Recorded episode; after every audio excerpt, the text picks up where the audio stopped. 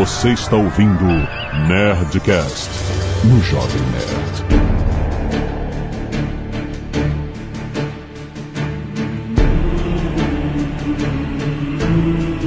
Landa, landa, landa, nerds! Aqui é Alexandre Antônio de Jovem Nerd. Aceitei, me engajei e fui conhecer a embarcação, a popa e o convés, a proa e o timão. Que isso, rapaz? Olha só. Esse menino. Não sei que ele bebeu hoje, não.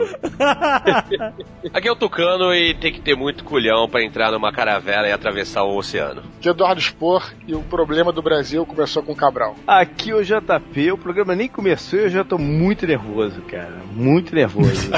Já imagina até por quê. É, eu já tô calculando quanta referência você fez da Cruz de Malta e já tá me deixando nervoso. Aqui é o Felipe e se consola o JP, Vasco da Gama foi o vice-rei da Índia. Olha aí. Aqui é o Azagal saindo da geladeira. Olha aí.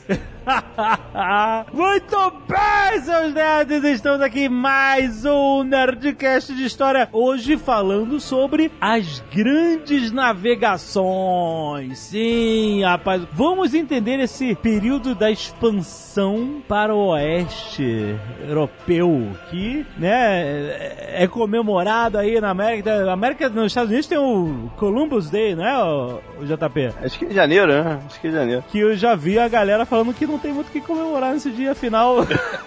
Cristóvão Colombo trouxe um, né, uma galera para as Américas. É por isso que então que é um feriado místico que só fecha banco, porra. O resto tudo abre. E-mails! Canelada.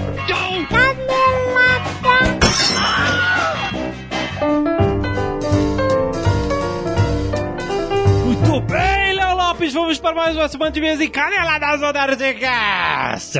Vamos, vamos, Jovem Nerd, vamos. Seu, Le... olha, Lopes, seu Azagal está ausente porque ele tem um Trabex, um trabalho aí na, na, na, nas Europa, trabalho do Nerd Bunker aí. Certo, certo. E aí, entre a nossa viagem da Rússia e esse trabalho, ele tirou uma semana de férias. Já que ele ia ter que voltar pra Europa, ele já ficou lá. Eu continuo é, trabalhando como comentarista do, do- da Copa do Mundo. tá, caraca. Estou, estou muito feliz de estar lá no mesmo formato que a bola, aparecendo em todo o jogo. Que caraca, que piada de tiãozão. Putz grila. Estou aqui. Você fica botando pão de queijo na frente da televisão, do Ronaldo, essas coisas? É, é, aquelas coisas, né? É, é isso aí. Muito bem, seu Léo Lopes. Vamos seguir aqui. Olha só. Hoje Hum, é a primeira sexta-feira do mês, portanto temos Nerd Tech na nossa timeline. exatamente. Olha só, hoje o Paulo Silveira, o Maurício Linhares, da Alura Cursos Online de Tecnologia, você já sabe, junto com o nosso querido Atila e a Marino, olha aí. Ó, celebrities, só celebrities. Nós vamos falar sobre a Wikipedia, seu Léo Lopes. Olha aí. Exatamente. Cara, é um assunto muito interessante. A gente vai falar um pouco sobre a história da Wikipedia, como ela funciona, descobrir se o Atila já editou a Wikipedia, saber o tipo de informação sobre o Jovem Nerd, o que, que tem sobre o Jovem Nerd Zagal lá. Um Vamos de- descobrir quem tem verbete na Wikipedia e quem não tem. E outras wikis também das interwebs, Exato. tem muita coisa. Olha só, e se você gosta de estudar e aprender de forma colaborativa, nada melhor que estudar na Alura. Exatamente. Além de ter acesso a mais de 600 cursos que vão de programação a design, você participa de uma comunidade que já escreveu e discutiu mais de 700 mil posts no fórum. É isso mesmo, você não vai estudar sozinho nem vai ficar perdido, cara. Olha só, Hum. também tem um plano novo para quem quer fazer uma formação completa e no final ter o projeto avaliado pelos instrutores. Mais uma forma de engajar e fazer você ir até o fim e botar em prática tudo que você aprendeu lá na Alura. Muito bom. E também tem muito curso para quem quer saber como funciona a Wikipedia, desde curso de PHP, MySQL, HTML, JavaScript avançado, um monte de cursos. Se você sempre quis tentar sua carreira em tecnologia, a hora certa de você conhecer a Alura, pois os nerds aqui têm 10% de desconto nos planos. Basta entrar em alura.com.br barra promoção barra nerd, tem link aí no post. Escuta o Nerd Tech que tá muito maneiro. E, Lopes, também temos aqui um recado dos nossos queridos amigos do Taco Bell! Olha que legal! no mercado há 54 anos, fundado pelo Glenn Bell, o Taco Bell é a maior rede de restaurantes inspirados em comida mexicana no mundo, com aproximadamente 7 mil lojas em diversos países. Aqui no Brasil, no BR, BR, Rui Sim. BR, BR, tem mais de 20 lojas só em São Paulo e o Taco Bell tá chegando muito, muito em breve no Rio de Janeiro. Atenção, conterrâneos cariocas, se prepara, muito bom. E olha aí, os principais, a gente teve lá, a gente, né, publicou no Nerd Office que a gente assistiu o Jogo do Brasil lá. Excelentes comentaristas esportivos que nós somos. Nosso querido Pecoutinho fazendo... Hoje tem jogo. Pecoutinho, meu Deus do céu. Exatamente, é por isso que eu comecei aqui com você, Jovem Nerd. Ai, ai, segura coração. Mas olha só, os principais produtos deles são tacos, burritos, nachos, quesadilhas e além de uma série de outros produtos únicos que se diferenciam totalmente da concorrência. Você monta seu pedido, escolhe o produto ou o combo. Ó, você pode escolher primeiro se você quer carne moída, tiras de carne ou frango, ou se você não quer carne, se você é vegetariano, você pode trocar tudo por feijão, por exemplo. Olha aí. Feijãozinho mexicano é bom. Comida mexicana é conhecida por ser apimentada. Eles têm 3 graus de pimenta, suave, moderada ou forte. Mas se você não gosta de pimenta, eles têm sem pimenta nenhuma, cara. Cardápio para todos os gostos e bolsas com tacos a menos de 5 reais e combinados com bebidas a 13,90, rapaz. Vamos dar destaque para a Dobradilha, que é uma edição limitada, a tortilha soft com recheio de carne moída, mix de queijos derretidos e molho nacho cheese. Hum, só de falar. Só de falar me dá uma fome, porque eu tô com uma fome mesmo que eu não comi ainda. Deus. e olha só, o Taco Bell sempre procura inovações do cardápio, como as deliciosas sobremesas, mini burrito de Kit Kat que a gente provou, muito, muito bom. E chocodilha com creme de ovo maltine. Essa é uma sacanagem, Léo Lopes. Nossa, devia ser proibido fazer essas coisas no Brasil. Só no último ano foram vendidos no Brasil mais de 1 milhão 250 mil tacos, 800 mil burritos e 320 mil quesadilhas, preparados e Deus. vendidos com ingredientes frescos e produzidos no Brasil. Então, se você ainda não foi ao Taco Bell, se você ainda não conhece, vá fazer o seu lanche. Lanche, pode lanche, porque você vai pedir o combo. vai fazer o seu lanche no Taco Bell, mais de 20 lojas em São Paulo e chegando em breve no Rio de Janeiro. Muito bom!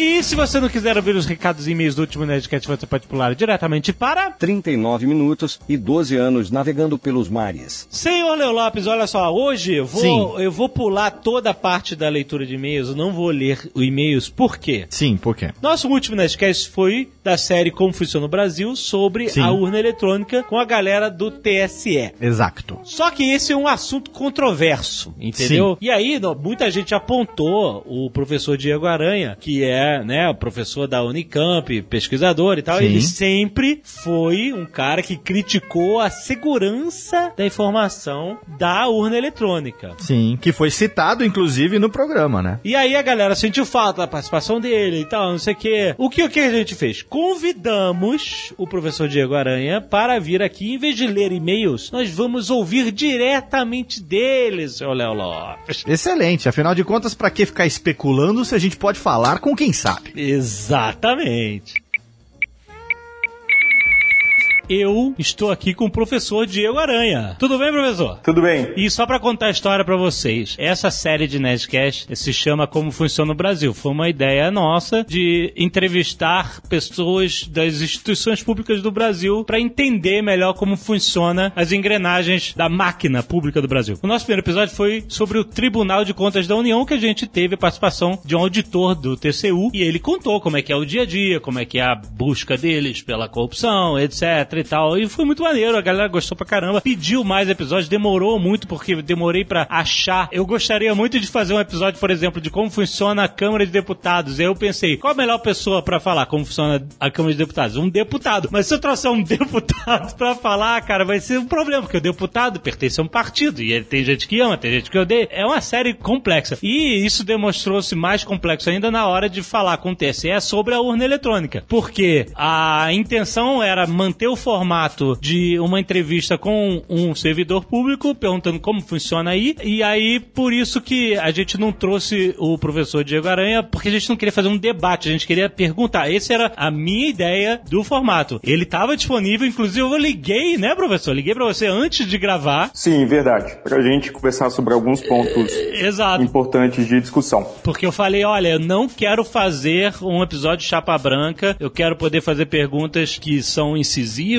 sobre eh, os problemas de segurança que são apontados nos testes, etc e tal. Ele me deu umas dicas, mas enfim, o que aconteceu foi que você falou, eles estão muito bem treinados e eles sabem, né, responder essas coisas. Mas a culpa, tipo assim, se não teve o Diego Aranha, não foi culpa dele, fui eu tentando fazer um formato de entrevista com o servidor público. É claro que a urna eletrônica, ela tem um viés muito mais complexo e, e polêmico justamente por causa do próprio trabalho do professor em denunciar falhas de segurança, etc e tal. Então, achei que a coisa mais importante, assim, gente, não foi pago, não é publicidade do governo TSE.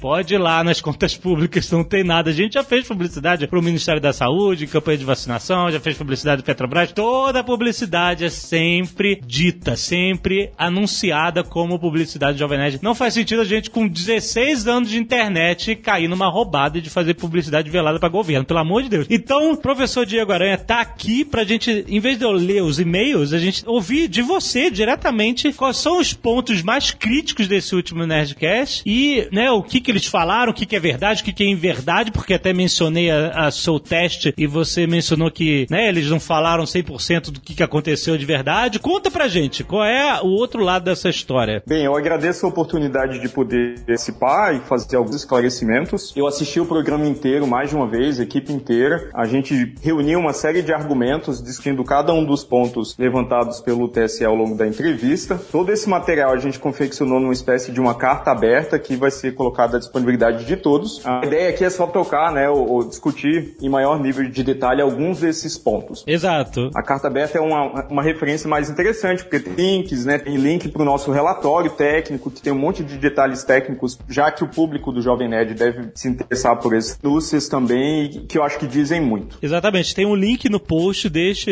Nerdcast e do Nerdcast anterior mesmo, no próprio Nerdcast sobre a urna eletrônica, para esse texto, porque lá, como você falou, tem links, tem referências, a, né? Tem bastante informação detalhada, então quem quiser ler, tá lá, tem um link no post aí para você ir lá. Mas aí vamos discutir por alto, né? O que que rolou no episódio, o que que eles falaram e, e qual é a sua opinião sobre. Bem, alguns dos argumentos levantados pelo TSE não são novos. A gente já, já conhece de vários debates, participações, de acompanhar a página do TSE no, no Facebook, então algumas coisas são repetidas. Assim. Uhum. Outros pontos já, já me pegaram de surpresa, assim. Um dos pontos recorrentes que eles falam na entrevista são as críticas ao voto impresso, ou até qualquer registro físico do voto que sirva para o eleitor verificar que o equipamento se comporta de maneira honesta durante a eleição. Uhum. Então o TSE argumenta muito que isso é um retorno ao voto em papel, é reintroduzir as possibilidades de manipulação que existiam nas nossas eleições com cédulas eleitorais nos anos 80 e 90, mas isso é trivialmente falsificado pelo próprio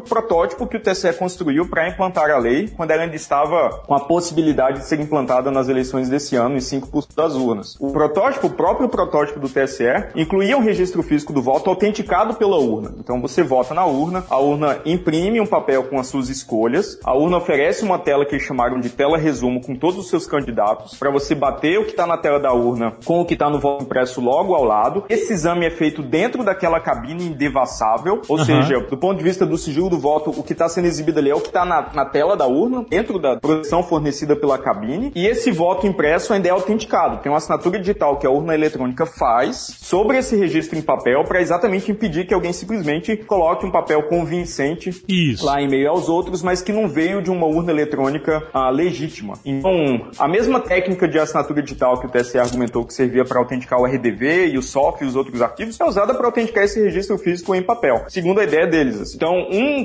comprovante de que o sistema está se comportando de maneira correta ao registrar votos individuais autenticado pela urna é muito diferente de uma cédula eleitoral, que é o único registro do voto feito por um eleitor como nos anos 80 e 90. Totalmente, totalmente. Mas aí deixa eu te perguntar, eles fizeram um argumento que eu não soube responder na hora, que era assim, sobre o eleitor ver impresso o seu voto na telinha, né, e aí depois que ele der confirmar, esse papel ser cortado e entrar dentro de uma urna pra você ter uma duplicidade, né, do software com os votos impressos. Aí o argumento deles foi assim: porque se alguém abre essa urna e some com um voto, você cria uma discrepância que poderia colocar toda a urna daquela sessão em, em xeque, ou seja, anular tudo porque tem uma discrepância do papel com o software. E eu não soube responder isso. Você lembra disso? Lembro, sim, e é um ponto recorrente deles também. A forma que, ah, já não é nem, eu ia falar que a academia encontrou para tratar esse problema, mas não é nenhuma solução acadêmica, ela já está em piloto em alguns estados dos Estados Unidos,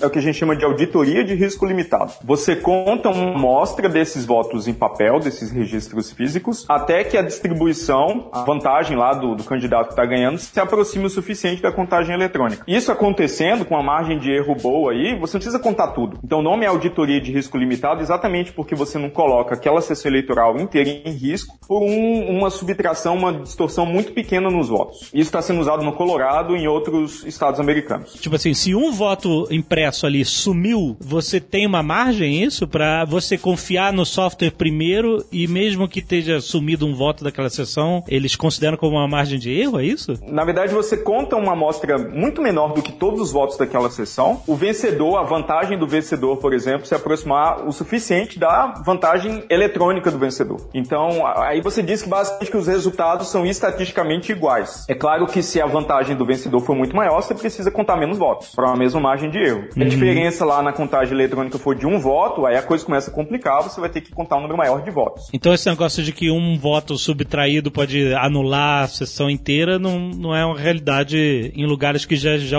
fazem uso desse sistema. É isso. Exatamente. Em alguns lugares, sim. Na Índia, por exemplo, até onde eu sei, até onde eu tenho informação, não há uma auditoria por amostragem sendo utilizada e ainda assim as eleições lá têm transcorrido de forma, até onde pode se pesquisar, de forma normal, mas há uma- um recurso técnico, um procedimento para evitar que isso aconteça em eleições oficiais. Um ponto Uhum. importante também para se lembrar é que subtrair um voto, alguns poucos votos, deixa testemunhas, né? O- a ideia do voto impresso é exatamente que distorções que ele é verificado pelos eleitores sejam visíveis. Se o software de votação, que tem lá suas dezenas de milhões de linhas de código, deixar de contar um voto de alguém, a gente não tem nenhuma, nenhum registro auditável desse comportamento. Mais uma pergunta. Eles falaram que no dia de votação, quando termina a votação, eles imprimem um resumo em cada sessão. Esse, esse resumo passa a ser público. E aí, depois que você for fazer a contagem é, centralizada, você pode bater essa contagem com o registro público que foi impresso imediatamente ao término da votação. Ele descreveu isso como um dispositivo extra de segurança para não haver discrepâncias entre o fim da votação e a contagem. Isso faz sentido? Isso é uma segurança de fato ou o problema é maior? O problema é mais buraco mais embaixo? Isso faz sentido para a transmissão dos resultados. Aham. Então, assim que a urna eletrônica termina a sessão de votação, ela imprime o boletim de urna, tem os parciais para aquela urna. Nesse momento, o resultado pode ser encarado como público. O TSE também, três dias depois da eleição, publica por sessão eleitoral o resultado que eles receberam. Se Uhum. você tem ainda o boletim físico em papel daquela sessão eleitoral, você consegue bater os resultados com o, o boletim digital que é publicado pelo TSE e aí Certo. validar que o transporte daquele resultado não recebeu manipulação. Foi exatamente Uhum. assim que o, o Você Fiscal, um projeto que eu conduzi ah, em 2014 e 2016, e não vai acontecer nas eleições desse ano, por uma série de motivos, nenhum deles conspiratórios, mas eu, tô, eu acho importante já colocar, porque tem um monte de gente circulando vídeo e criando um monte de notícia de maluca isso. Aham. Mas a ideia é exatamente essa: permitir às pessoas ir na sessão eleitoral para fotografar ou capturar o código QR do boletim de urna para depois mandar para a gente, a gente verificar com o que o TSE recebeu. Observe que para transmissão dos resultados, o TSE se apoia na ideia de se conferir um registro em papel público com um registro eletrônico disponibilizado posteriormente. A ideia do voto impresso é, é exatamente a mesma, com a diferença de que, bem, o voto é público no ato de ação, porque ele é secreto, e ele depende do comportamento do eleitor. O eleitor tem que participar verificando o seu voto individual. Mas o princípio é mesmo, assim, tem um registro que é legível e verificável por um eleitor leigo, que não é especialista em computação, que possa ser contado com a contagem eletrônica, sem entrar no problema lá de auditar dezenas de milhões de linhas de código. Sobre os testes públicos dos quais você participou e que, né, você disse que eles é, não foi bem assim do jeito que eles explicaram. Conta como é que foi. Essa foi a parte, eu acho, que me capturou mais atenção, porque em certo momento foi dito que ah, os, os hackers os- têm acesso ao código, ao equipamento, e as condições de trabalho são sensacionais, é basicamente férias em Ibiza, e eles conseguem quebrar, assim, a... a- Eu achei Uhum. isso uma completa loucura. Loucura, assim. Primeiro porque os testes são bastante restritos, assim. Você perde um tempão preenchendo formulário, a gente perdeu dois dias quase de testes, ah, o de preparação e o seguinte, montando o ambiente de trabalho, porque você tem que usar as máquinas do TSE, você tem que pedir autorização para todo o software que você planeja utilizar, entrar e instalar nas máquinas. Tinha Ubuntu, a gente teve que formatar tudo para instalar uma distribuição de forense com ferramentas de segurança. Aí você descobre que tá faltando um pote, traz no seguinte, você perde um tempão lidando com as máquinas. De formulário, a gente preencheu múltiplas instâncias de oito tipos diferentes de formulários ao longo dos testes. Aham. Tinha um formulário que você precisava preencher para poder preencher um formulário, tal nível de burocratização. Três dias para ler 24 milhões de linhas de código e eles ainda exigem, como objetivo último lá, que você fraude uma eleição inteira, sei lá, sem tocar em nada, assim. Parece que esse é o objetivo que eles consideram razoável para você mostrar que o, que o sistema é inseguro. Então, mesmo sob essas restrições, ao longo das quatro edições dos testes, os pesquisadores sempre encontraram vulnerabilidades que impactaram algumas das propriedades de segurança do equipamento. Em 2009 e 2012 foi o sigilo do voto. Eu coordenei a equipe em 2012 que recuperou os votos em ordem de uma urna eletrônica depois das eleições, o que permitiria quebrar o sigilo de todos os eleitores de uma sessão eleitoral ou de um eleitor em particular que votou num instante de tempo, porque a urna também armazena a hora que os eleitores votaram em sequência, né? Então, se você sabe a posição de um eleitor na fila e tem os votos em ordem, você sabe esse eleitor que talvez seja, sei lá, um ministro do STF votou com uma com certeza matemática. Sei. 2014 não teve teste. 2016 foi mostrado pela primeira vez como violar a integridade de resultados. Então, o pesquisador mostrou que, utilizando um, um sistema chamado sistema de apuração, onde o mesário digita resultados parciais em caso de contingência da urna dar problema, ele mostrou que era possível fabricar resultados novos e calcular lá o código de verificação e o sistema aceitar. O que provavelmente nunca aconteceu em larga escala em eleições brasileiras, porque esse sistema é usado muito raramente. Você diz, peraí, só pra, eu sou leigo, eu tô, você diz que isso poderia acontecer pelas mãos de um mesário, é isso? Sim, pelas mãos de um mesário que de repente simula um defeito no equipamento, aciona esse sistema de apuração manual com a ajuda de talvez outra pessoa que necessite fornecer essa autorização e aí fabrica o resultado para uma sessão eleitoral. Então, Uhum. eu lembro que depois dos testes de 2016, que foram os mais restritos do ponto de vista de transparência, tinha um termo de sigilo para toda a vida lá, que todo mundo tinha que assinar. Então, eu participei só como um observador externo. Uhum. Por eles terem falado que poucas dezenas de sessões eleitorais das 500 mil no país inteiro usaram esse sistema de apuração em eleições anteriores. Então, Uhum. ninguém fez uso desse expediente, pelo menos em largas. Ok. Ah, e do- no ano passado a gente alcançou o objetivo inédito e talvez mais grave, que a gente conseguiu adulterar o software de votação. A gente botou o nosso programa para rodar na urna e aí o nosso programa aprontava todo tipo de coisa, né? Lia comando de teclado, a gente conseguiu falar para a urna, instruir os eleitores a votar no candidato 99, porque a gente tinha controle do software. Então a gente foi mostrando que o controle do software permitia a um fraudador fazer, injetando pequenos programas faziam essas tarefas diferentes. Quebrar o sigilo do voto de um eleitor que seja muito importante, por exemplo, um ministro do STF. Então dizer que os pesquisadores não conseguem quebrar a segurança do equipamento nos testes é uma completa loucura. Não só conseguem, como já foi feito em quatro ocasiões distintas com os resultados impactantes justamente no passado. Essa invasão que vocês fizeram em controle da própria urna era algo que o maior risco dessa falha que você quis de- demonstrar era que alguém internamente, né, alguém internamente corrupto, comprado, poderia, né, alguém que faz parte do time de desenvolvedores poderia manipular o sistema inteiro ou seria alguém só no local, em loco, em cada sessão eleitoral fazendo isso? Qual é a gravidade da quebra de segurança? Ótima pergunta. Como a gente utiliza um sistema puramente eletrônico de votação sem registro físico, um desenvolvedor do sistema sempre pode programá-lo diretamente para que ele não se comporte de maneira honesta. E Aham. não precisa ser um negócio que, sei lá, a urna vai pintar a tela de rosa e seu voto foi pro candidato. Obviamente não, isso pode ser extremamente sutil. Sim. Uma fraude muito sutil para um atacante interno seria quebrar o sigilo do voto de todo mundo, por exemplo, não embaralhando direito os votos lá no arquivo chamado RDV que o TSE tanto fez propaganda. Aham. Isso ia passar desapercebido por muita gente, assim como a gente encontrou uma vulnerabilidade trivial em 2012 que permitia fazer exatamente isso. E, de repente, um atacante consegue montar uma fraude contra o sigilo do voto, não é detectada porque as cerimônias né, de verificação que o TSE utiliza passam muito longe de, de verificar se, por exemplo, o lá tá, tá embaralhado corretamente ou não. Até porque é difícil determinar isso com o arquivo que já está produzido.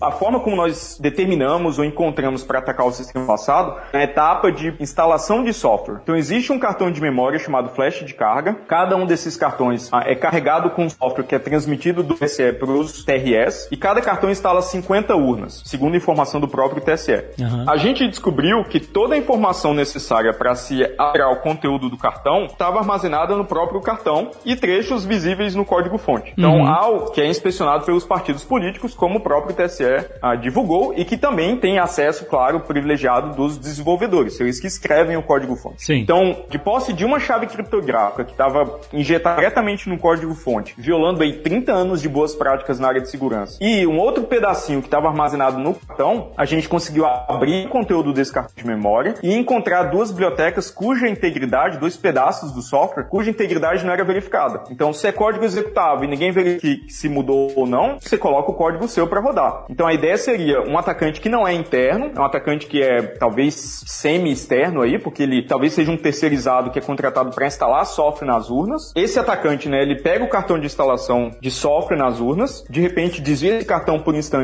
para alterar um dos arquivos que está lá dentro, dado que toda a informação necessária para adulterar o cartão está no próprio cartão. E aí ele instala 50 urnas diferentes com software adulterado para não mais se comportar de maneira honesta. Hum. Como ele injeta o código que ele quer rodar, bem, aí você pode usar a criatividade, né? Ele pode tentar quebrar o sigilo do voto desses eleitores, ele pode tentar desviar votos entre candidatos diferentes, ele pode imprimir coisas na tela em, em algumas situações para induzir os eleitores a votarem num candidato ou outro. Você tá...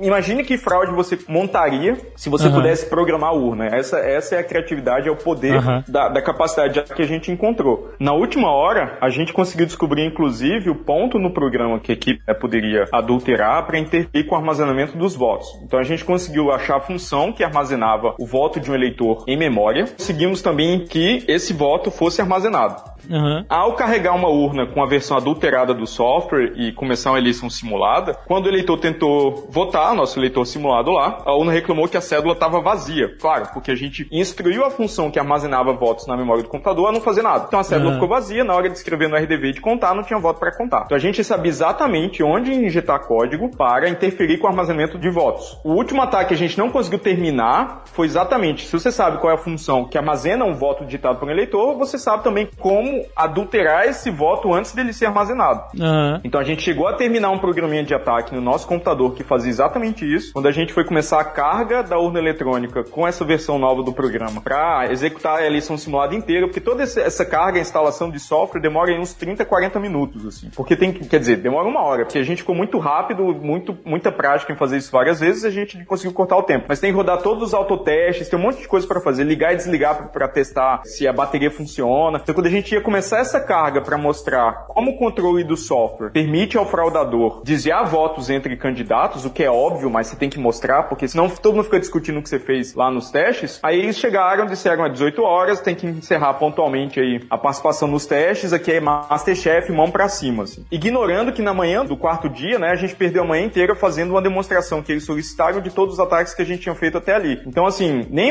a gerência do seu próprio tempo você tem completa autonomia, porque às vezes o TSE pede um negócio, ou tem visita de observadores internacionais, eles ficam perguntando coisas. Então, você perde muito tempo com burocracia, com o formato dos testes, e na hora que você precisa de uma hora, de meia hora talvez, para terminar um ataque, aí você não tem essa oportunidade. A gente solicitou terminar esse ataque contra a versão vulnerável do software nos testes de confirmação, que o TSE chamou de reteste na entrevista, e ela foi negada, com o argumento de que adulterar votos, desviar votos entre candidatos, é uma consequência lógica e natural de se adulterar o software, portanto não era preciso mostrar que isso era possível na versão vulnerável do software. A gente tem um documento com essa afirmação, que vai estar disponível a partir da carta aberta, as pessoas podem ler e, e observar esse entendimento. Então a gente na época tinha ficado tranquilo falando, não, o TSE entendeu exatamente a gravidade das vulnerabilidades que foram encontradas. Se você permite adulterar software, você permite o, o, o fraudador fazer o que quiser com a urna. Então, novamente, me pega de surpresa eles irem pra entrevista e falarem que ninguém conseguiu quebrar a segurança do equipamento. E aí o que, que eles disseram? Você relatou isso. Mesmo você não tendo completado esse último ataque, você relatou o problema inicial, né, que é grave. E a- qual é a resposta deles pra isso? que eles fizeram uma série de contramedidas para corrigir os problemas que foram encontrados, né? A ideia dos testes é essa mesmo, nesse ponto a gente obviamente concorda. Aham. O objetivo é encontrar vulnerabilidades, mas o que tem um pano de fundo aí que não fica evidente é é um sistema que é usado por 140 milhões de pessoas há mais de duas décadas, certo? Que é propagandeado no país como se fosse um exemplo para o mundo, estado da arte, tecnologia eleitoral mais avançada do planeta e falha miseravelmente em autenticar seus próprios arquivos. Assim. E ao Uhum. se demonstrar isso, a informação inicial, internamente é reconhecida. Nas conversas com a equipe técnica ficou evidente que eles sabiam a gravidade da coisa, eles agradeceram várias vezes, falando: Ó, muito obrigado por vocês terem vindo. A gente aprendeu muito, especialmente com esse teste, porque a gente observou vocês trabalhando e tal. Mas na hora, né, de, de reportar publicamente, tem essa distorção completa dos fatos, Uhum. ignorando aí outras vulnerabilidades que a gente não teve a chance de inspecionar, de descobrir, até por nem saber que tem módulos inteiros e subsistemas inteiros lá no software da urna e outras coisas que sequer podem ser testadas, como a identificação biométrica, né, que está em 10 anos de produção e nunca pôde ser testado nos testes. assim. Então, é importante encarar toda a propaganda institucional que o TSE faz nessas oportunidades, sempre transforma entrevistas e, e qualquer oportunidade em uma propaganda é importante encarar com desconfiança, assim como é importante as pessoas encararem com desconfiança o que eu estou falando agora também. Uhum. Leiam os documentos e tirem suas próprias conclusões. Qual seria a solução pra gente ter um voto eletrônico confiável que não é esse que eles estão demonstrando pra gente? É isso. Eu diria que são várias soluções que compõem um incremento de segurança razoável. assim. Então eles sempre argumentam que o voto impresso é exatamente retornar para as cédulas em papel para levantar esse espantalho que é muito fácil de derrubar, né? Porque todo mundo É. tem essa memória cristalizada do, É. do- do tio lá que tá contando os votos, botar no bolso, jogar fora e então todo mundo tem isso É. como um registro até vivo, assim, Sim. marcado na história. Então tem uma série de coisas. A principal que eu entendo é o sistema precisa produzir para o eleitor que está votando uma prova de que ele se comporta de maneira honesta. Até porque essa é a única forma factível encontrada pelos pesquisadores do mundo todo de impedir que os desenvolvedores do sistema o programem para ele se comportar de maneira desonesta. Uhum. As pessoas entendem que é algo de ficção científica, né? Tipo Matrix, que você tem que entrar lá e tem que ser o mago dos bits e trocar milhões de linhas de código para poder o sistema nos comportar de maneira honesta mais. Na verdade, uma linha no lugar certo causa um estrago gigantesco. Para Uhum. dar apenas um exemplo, um dos arquivos que a gente conseguiu adulterar para injetar no nosso programa, ele tinha uma assinatura digital que foi invalidada, porque a gente alterou o arquivo para que ele tivesse outro conteúdo, então esse valida a assinatura digital, mas o código do TSE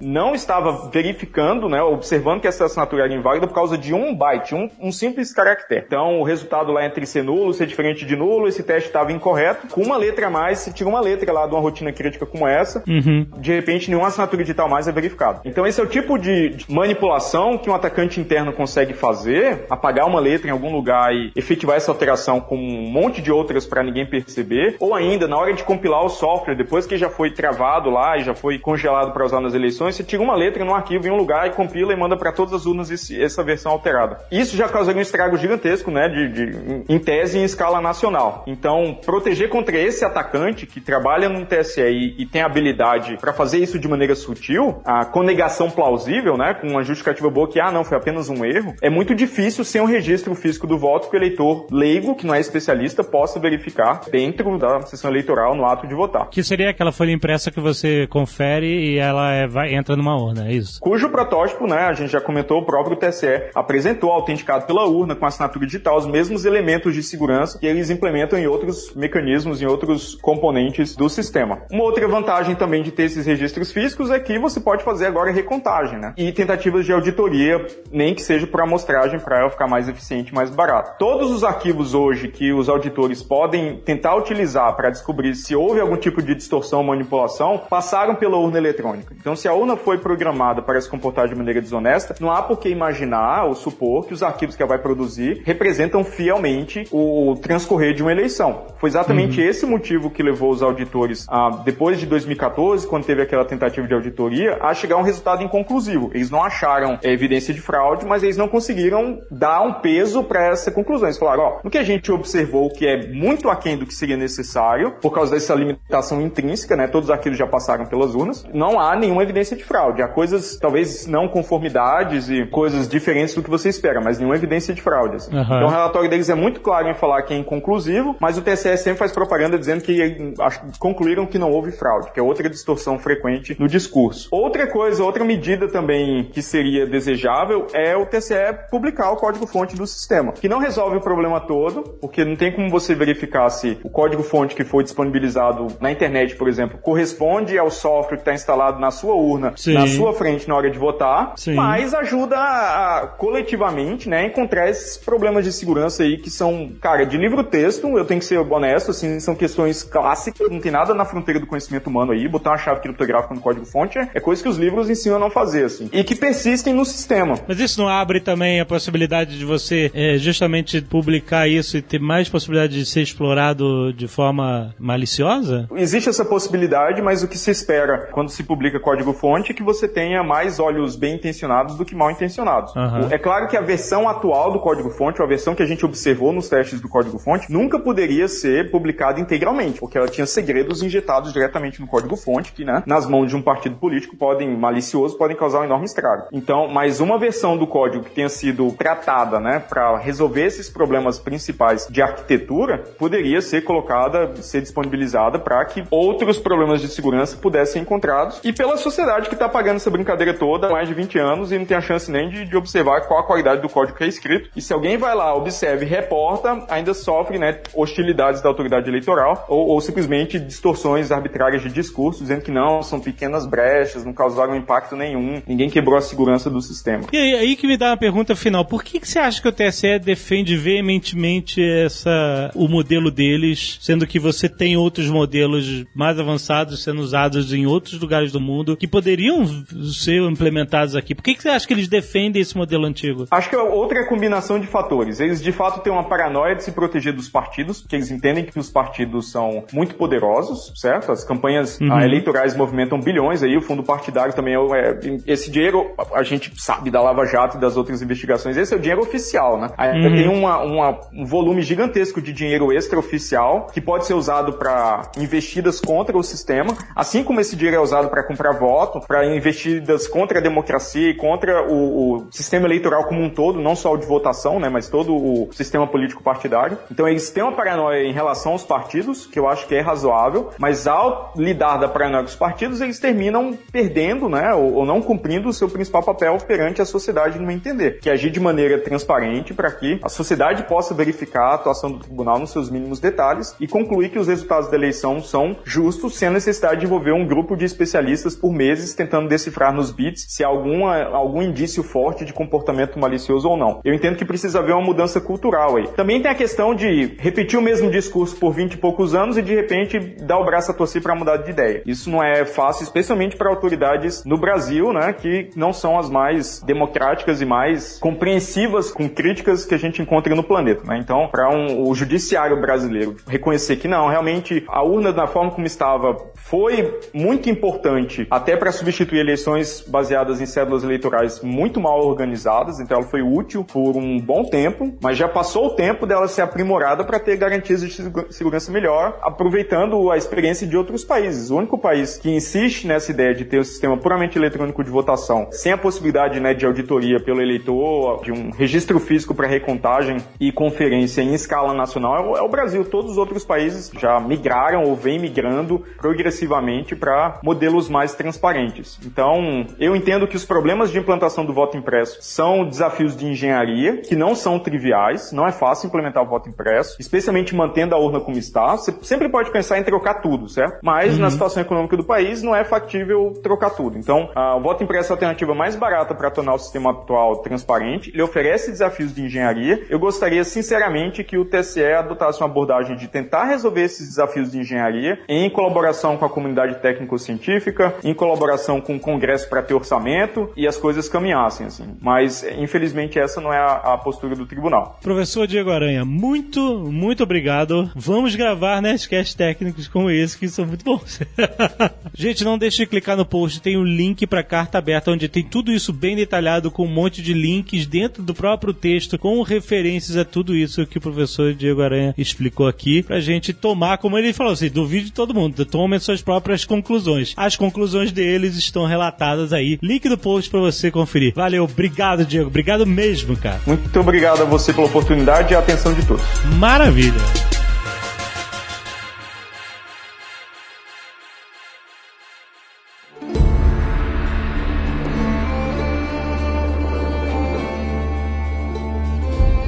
Muito bem, olha só, a gente tem que contextualizar aqui. Sempre. Deixa eu só falar um negócio. Hum. Que o Nerdcast já começou com uma canelada. Ah, é? Porque a cruz do Vasco da Gama, o gigante da colina, não é uma cruz de Malta. Ah, é verdade, eu já vi isso em algum lugar. Ela é uma pátea. Olha aí. Que é a cruz dos Mas templários. Tava na caravela. Boa pergunta, porque a cruz, Então, de, a cruz de Malta é de Malta, era- né? Era, não, é- era a cruz da Ordem de Cristo. a gente tá separando aqui, mas o Vasco da Gama só entrou pra Ordem de- da Cruz de Cristo depois da viagem dele, né? Ele só entrou bem depois. Ele trocou de ordem que ele era lá. Mas da onde vem essa imagem das caravelas do Vasco da Gama com a cruz? Então, é porque É essa. foto de época.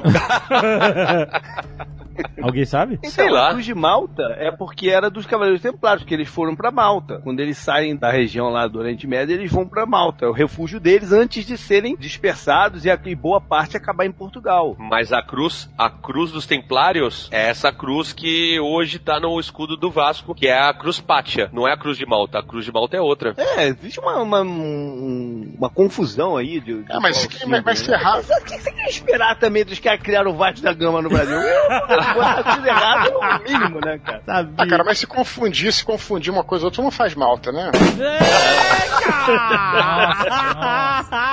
Nossa. Só assim pra tirar o Azagal da inércia. Eu vou, eu vou dedicar essa piada a ele.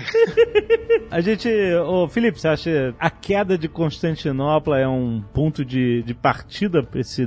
Acho que a gente pode até antes, a gente pode ali com a própria expansão mongol ali no Oriente Médio, que ajuda a complicar ainda mais as, as rotas comerciais. E outra coisa que acho que interessante da gente colocar, que é o seguinte, é o negócio do bacalhau. Ah. Não, é, é, você vai entender. Aqui no Brasil, a gente tem esse hábito, não sei se eu já falei disso. Por que não continuar sacaneando o Vasco, né? Não, não, a gente tem o hábito de comer bacalhau na Sexta-feira Santa, né? Especialmente família católica. Aham. É um hábito que vem dos portugueses. Aham. Só que assim, não tem bacalhau no Brasil e tem pouco bacalhau em Portugal. Por que eu tô falando disso? Porque os portugueses, desde a Idade Média, de- desde ali século XIII, século XIV, eles já faziam grandes rotas comerciais, inclusive de pesca, para buscar o bacalhau lá no Mar do Norte. Então, isso que eu ia falar, o bacalhau não sempre foi uma parada escandinava, etc. Isso, isso. Então, assim, só que aí acontece, como os portugueses já faziam esse tipo de navegação, aí o bacalhau se torna um produto relativamente acessível em Portugal e o brasileiro. E, e esse hábito continua no Brasil, só que aqui ele não é acessível. Só que ele é importante porque ele ilustra, além dessa coisa meio bizarra, né? Porque o, o- aí o prato da Sexta-feira Santa vira um prato caro.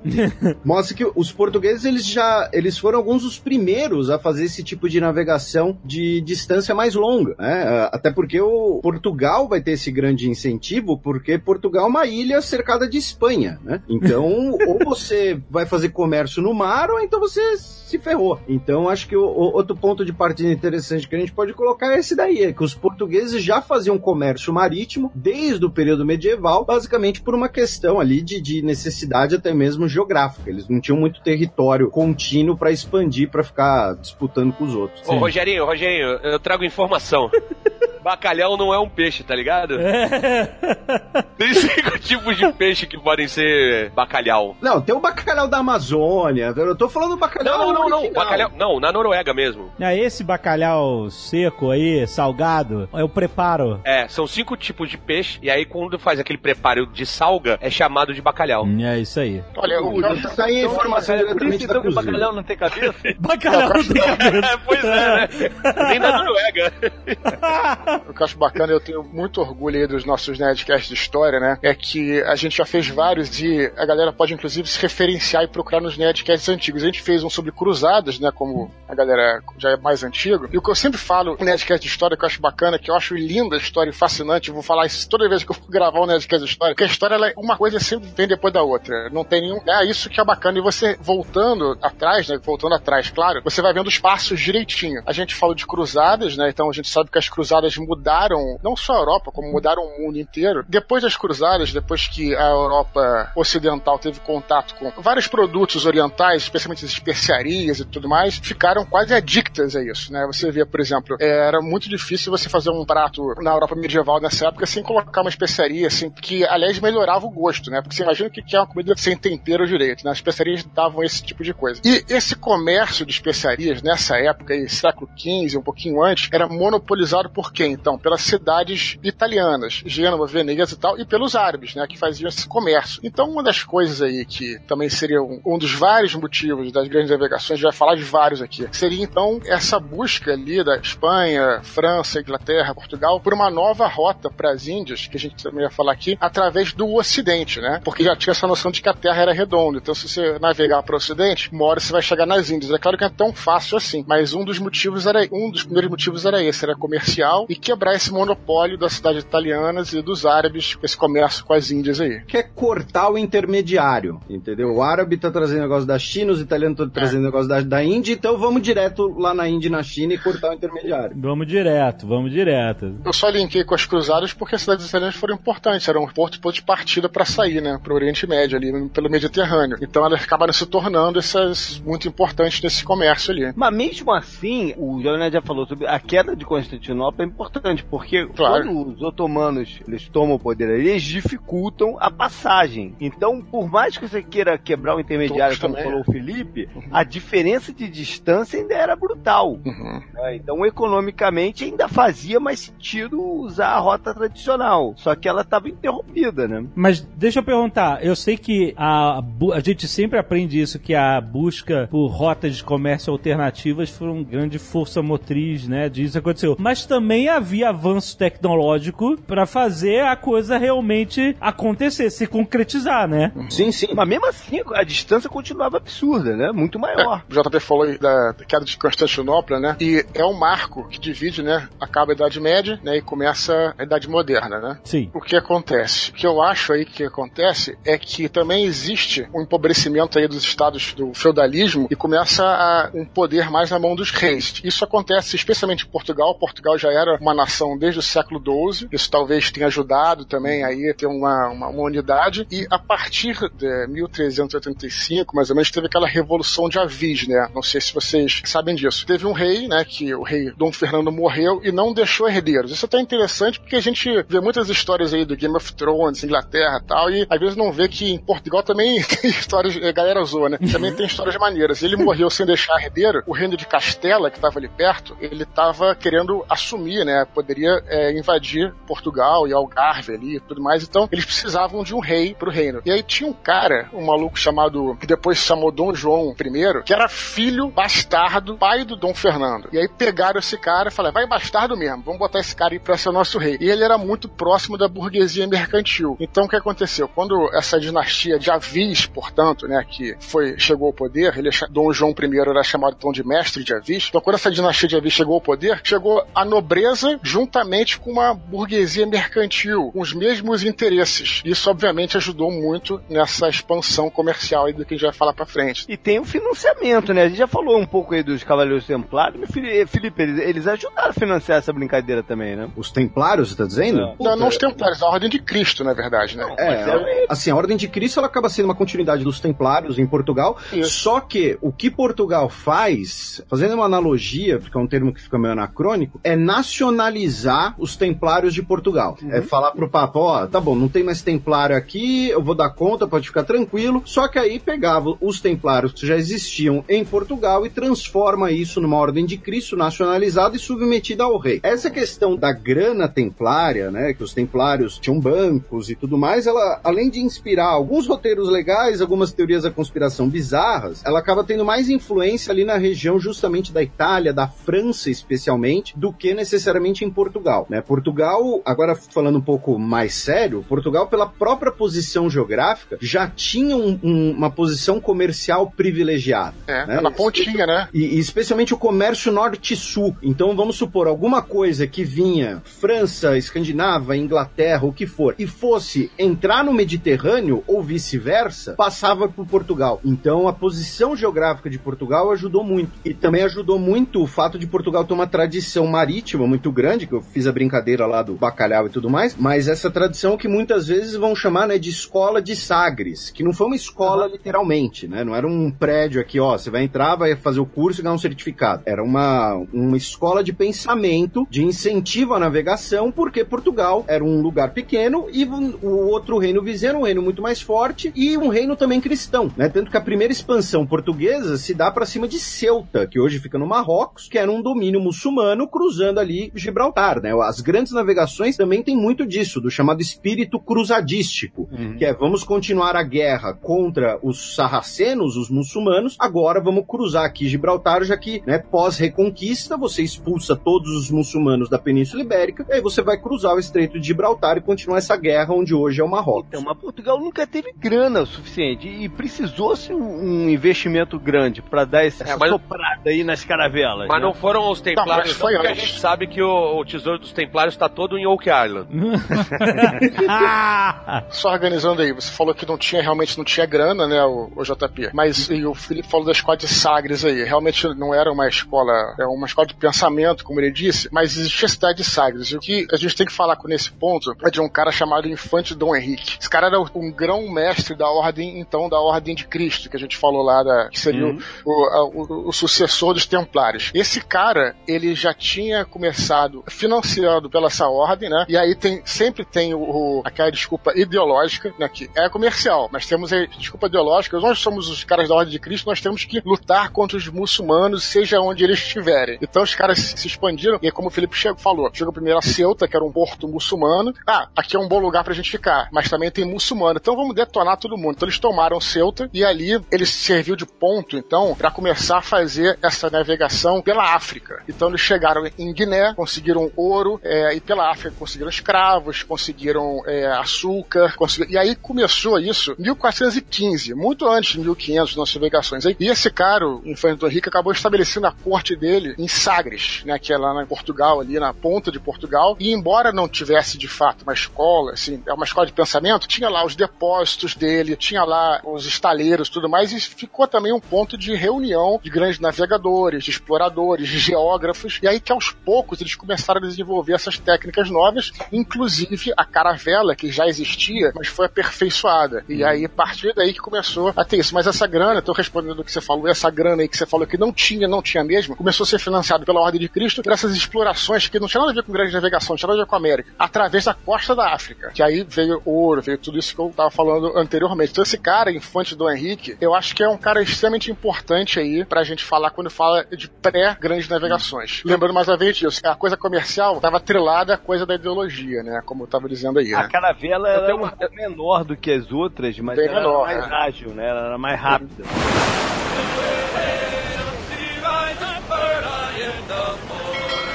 Então, eu tenho uma, uma questão, uma dúvida sobre isso, porque eu, antigamente, eu, eh, há muito tempo atrás, eu ouvi que não tem registros de, das caravelas, de como elas eram exatamente feitas, porque era um segredo de Estado. Depois falaram que não, que isso era mito. A, a própria escola de Sagres é questionada por muita gente, falando se ela existiu ou se foi invenção posterior para enaltecer esse, Do Dan Brown. isso, o Dan Brown escreveu para enaltecer o, o infante Dom Henrique. Essa parte da história Portugal realmente tem uma lacuna de registros porque talvez eles não soubessem escrever? Ou tinha muito segredo mesmo? Qual que é a, a real disso? Ou ninguém sabe? É um pouquinho de cada, tá? Primeiro, não tem lacuna de, de registros. Os registros existem. O que existe é uma lacuna derivada da destruição de Lisboa pelo terremoto no século XVIII. Porque aí parte da Biblioteca Real se perdeu. Mas não é que assim, ah, não tem porque não fizeram. Tanto que é muito comum aquela coisa, ó, você tem um texto, ele referencia, vamos lá, tem lá o texto do Tucano, e o Tucano fala, como visto no texto do JP. E aí o texto do JP não existe, porque ele- a gente perdeu as cópias. Existem sim registros. É bom lembrar, né? Portugal foi um reino absolutista, e foi um reino absolutista, até pelo seu tamanho, ele conseguia realmente ser absolutista. Então era- ele era bastante centralizado na coroa. Algumas coisas, quando elas eram deixadas né, em, em sigilo, elas realmente eram mantidas em sigilo. Né? Um caso muito curioso disso, uma das melhores e principais fontes sobre o Brasil português é, são os tratados de um padre jesuíta chamado José Antonil, que ele vai, por exemplo, descrever a região das Minas Gerais e assim, é o faroeste de Bang Bang 150 anos antes. Só que durante muito tempo ninguém sabia que esse documento sequer existia. Por quê? Porque alguém na coroa olhou e falou: olha, se os ingleses pegam esse documento aqui, eles vão crescer o olho pra cima das Minas Gerais, vão saber direitinho como é que a banda toca e ferrou pro nosso lado. Então esconde isso daí. Existia uma política de sigilo português em relação às grandes navegações, em relação aos mapas, em relação às próprias guias de navegação, né? Os mapas uh, celestes, as tábuas de navegação. Então, depois de muito tempo que começa a emergir, especialmente com brasileiros, né? Porque muitos brasileiros vão para Portugal cavucar os arquivos para saber da nossa história e vão achar coisas que nem os portugueses sabiam que existiam. E finalmente, seguindo essa tradição, né, de Portugal, de né, essa tradição que talvez a melhor personificação seja Camões, você tem uma idealização, uma glorificação muito grande desse processo, nesse aumento, né? Então quem conta um conto aumenta um ponto. Então é o glorioso rei, não sei das quantas, mesmo que o cara fosse um inútil, né? A gloriosa navegação, não sei das quantas, gloriosa expedição, não sei das quantas. Então acaba sendo uma soma de todos esses fatores. Mas sim, existem documentos, existem uh, centros de estudo especialistas, uh, especializados, melhor dizendo, nesse tipo de estudo. E tem muita coisa também na Inglaterra, que os ingleses levaram para lá depois de passar a mão. Passar a mão no sentido de espionagem mesmo. Uhum. Por exemplo, um desses, um exemplo, né, de estudioso desse período é um historiador português do início do século, o Jaime Cortesão. Né? Ele foi talvez um dos primeiros caras a, digamos assim, a abrir esses vesperos, digamos assim, esses documentos que estavam secretos, que estavam ainda muito fechados, já no século XX. Mas. um registro aí que o, os textos que o Felipe mencionou, texto do JP, na verdade, eles diziam que as caravelas eram tecnologia alienígena. bem conveniente, bem conveniente esse terremoto aí de Lisboa, bem conveniente. É engraçado que qualquer ilustração que mostre uma caravela mostra com as velas quadradas. E ah, justamente a maior característica dela era a vela triangular, que aí ela podia manobrar contra o vento. Acho não é que você deve de onde? Eu, comentário que eu fazia assim, não sei se tem bem a ver com o que você está falando, Tucano, mas essas dúvidas aí que você colocou, essas várias versões, eu tenho percebido, acho que o Felipe que vai poder falar melhor sobre isso. Pelos li livros novos que eu tenho lido, assim, não livros acadêmicos, mas livros que chegam às livrarias, livros de história, e uma historiadora excelente da Roma Antiga chamada Mary Beard, e outros de guerra, tudo que falam isso, que hoje em dia, cara, a história, Felipe, quero até que você, é uma pergunta, na verdade, pro Felipe, mas eu tenho observado isso. A história antiga, quer dizer, a história do século XIX, ela estava muito mais preocupada em procurar certezas, até por causa do cientificismo e tudo mais. Hoje em dia, a história está mais preocupada, como ela sabe que ela não vai ter certeza absoluta daquilo, procurar versões. Então, muitas coisas que antes eram tidas como certeza estão sendo não desmistificadas, mas será que era isso mesmo? Pode ser que seja isso tal. E aí, encontrando as versões, você acaba, na verdade, tá enriquecendo esse estudo. Acho que tem aparecido muitas questões aí em relação a não só esse, esse episódio, como vários. Tô certo, Felipe, tu falou uma besteira monumental aqui. Não, não, tá certo. E, e, e, nesse ensejo, no, no, assunto que a gente tá falando, para pegar um exemplo mais ligado tanto ao tema quanto ao Brasil, aquela história de que Pedro Álvares Cabral não teria sido o primeiro a chegar no Brasil. Que é possível, até mesmo provável, que ele de fato não tenha sido o primeiro português a chegar ao território brasileiro, porém, outras expedições ficaram numa questão tão secreta, tão obscura, que nós não sabemos. Para o governo português, para manter talvez até mesmo essa narrativa uh, nacional, a história até o século XIX ela tinha muito isso, né? Narrativa nacional, de justificar os novos estados nacionais ou então a consolidar os novos estados nacionais antigos que estavam passando por um processo de reforma, como Portugal na, na Revolução do Porto, 1820, Dia do Fico, todas essas coisas. Uhum. Então você passa a criar ali uma, uma identidade nacional que muitas vezes é, hoje você tem acesso a outras fontes, hoje você consegue cruzar com outras escolas de pensamento, com outras interpretações, o que não quer dizer também que história é só contação de história, né, completamente, como é que eu posso dizer, sem nenhuma, completamente ideológica, sem nenhuma base na realidade, né, o empirismo ainda tem algum papel. Eu acho que é um pouco consensual que quando o Pedro Álvaro Cabral foi pro Brasil, eles sabiam mais ou menos o que tinha lá, né, não foi acaso, né, que ele foi para lá, como a gente aprendeu lá quando tinha 10 anos de idade, né. É, isso aí é um debate meio é, longo, não, né, cara? Inclusive eu li um, eu, li, eu não sei onde é que eu li isso, já tem tempo, cara, que eu li que de alguma forma os portugueses tiveram acesso aos mapas dos chineses, que o chinês, que data de 1400 e pouco, 1410, 1411, que mostra as Américas no mapa dos caras, né? e, de alguma forma os portugueses tiveram acesso a esse mapa. Então eles já vieram meio que na boa pro lado de cá. Caraca, isso de fato é uma coisa de filme, né? Tipo assim, hoje em dia, você nunca vai achar um mapa que tem um lugar que ninguém nunca foi. Todo mundo já foi. né? E aí, de repente, os caras, não, tem um mapa aqui com um lugar. Que lugar é esse? Tá faltando imaginação pra você, Alexandre. Ah, Logo, logo nós vamos achar mapas de galáxias diferentes, talvez da galáxia Não, isso- trapista. Isso, isso, isso já é demodê, galera. Agora a viagem interior para dentro de Olha nós. Olha aí. Só que o mapa pra essa viagem é subjetivo, né? Esse mapa pro interior gera uma grana na internet da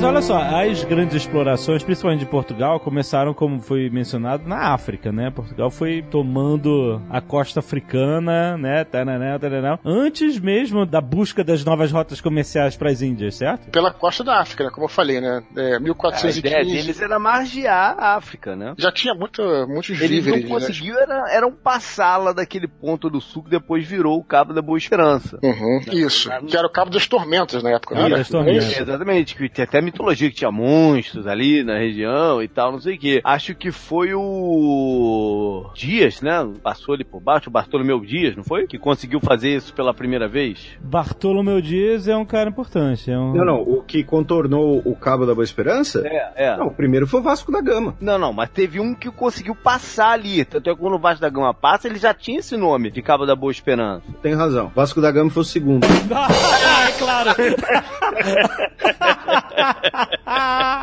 Não, o Vasco da Gama, ele, ele- a gente tá dando um salto bem grande, né? Mas o Vasco da Gama chegou nas Índias, de fato, né? Sim, sim, então, porque ele foi margeando a costa da África, ele passou pro que eles chamam de contracosta da África, que é o lado de lá, né, do, o, lado leste dela, que era inexplorado, né, pro ocidente. Então ele, o, Vasco da Gama vai parando em vários lugares, ele vai para em Moçambique, que aí depois, mais tarde, Portugal ocupa Moçambique, porque vê que ali era um momento da viagem importante de reabastecimento, né, reparos do navio e tal, então eles, eles dominam Moçambique a partir desses contos, né, do relato de Vasco da Gama, que inspira esse tipo de, de ocupação. E aí ele vai subindo até o ponto que ele cruza pra Índia, pra Calcutá.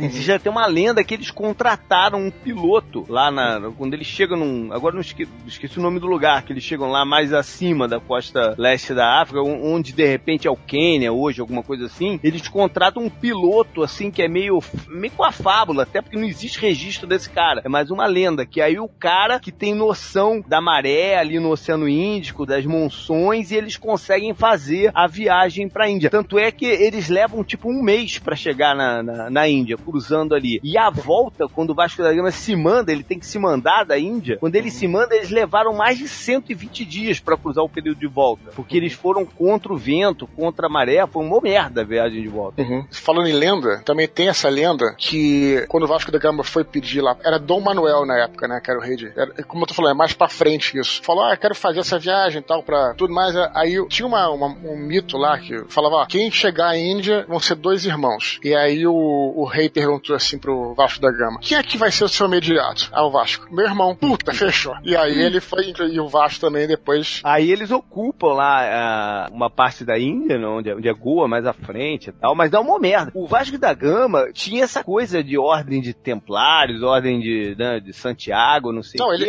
ele, ele era. Ele era o. o- ele era É, da Ordem de Cristo. Ele era. Tem um episódio que eles cruzam com um navio que tava levando muçulmanos pra Meca, se eu não me engano, e ele aborda um navio com a tropa dele, cheio de mulheres, crianças e tudo mais, e ele taca fogo no navio e mata todo mundo que tá lá dentro. Que isso, cara. É, é um, um incidente dos peregrinos, tem, tem um nome a parada, a parada é, é sinistra. Eu acho que foi na segunda viagem dele, na, na, na segunda vez que ele vai para as Índias que isso acontece.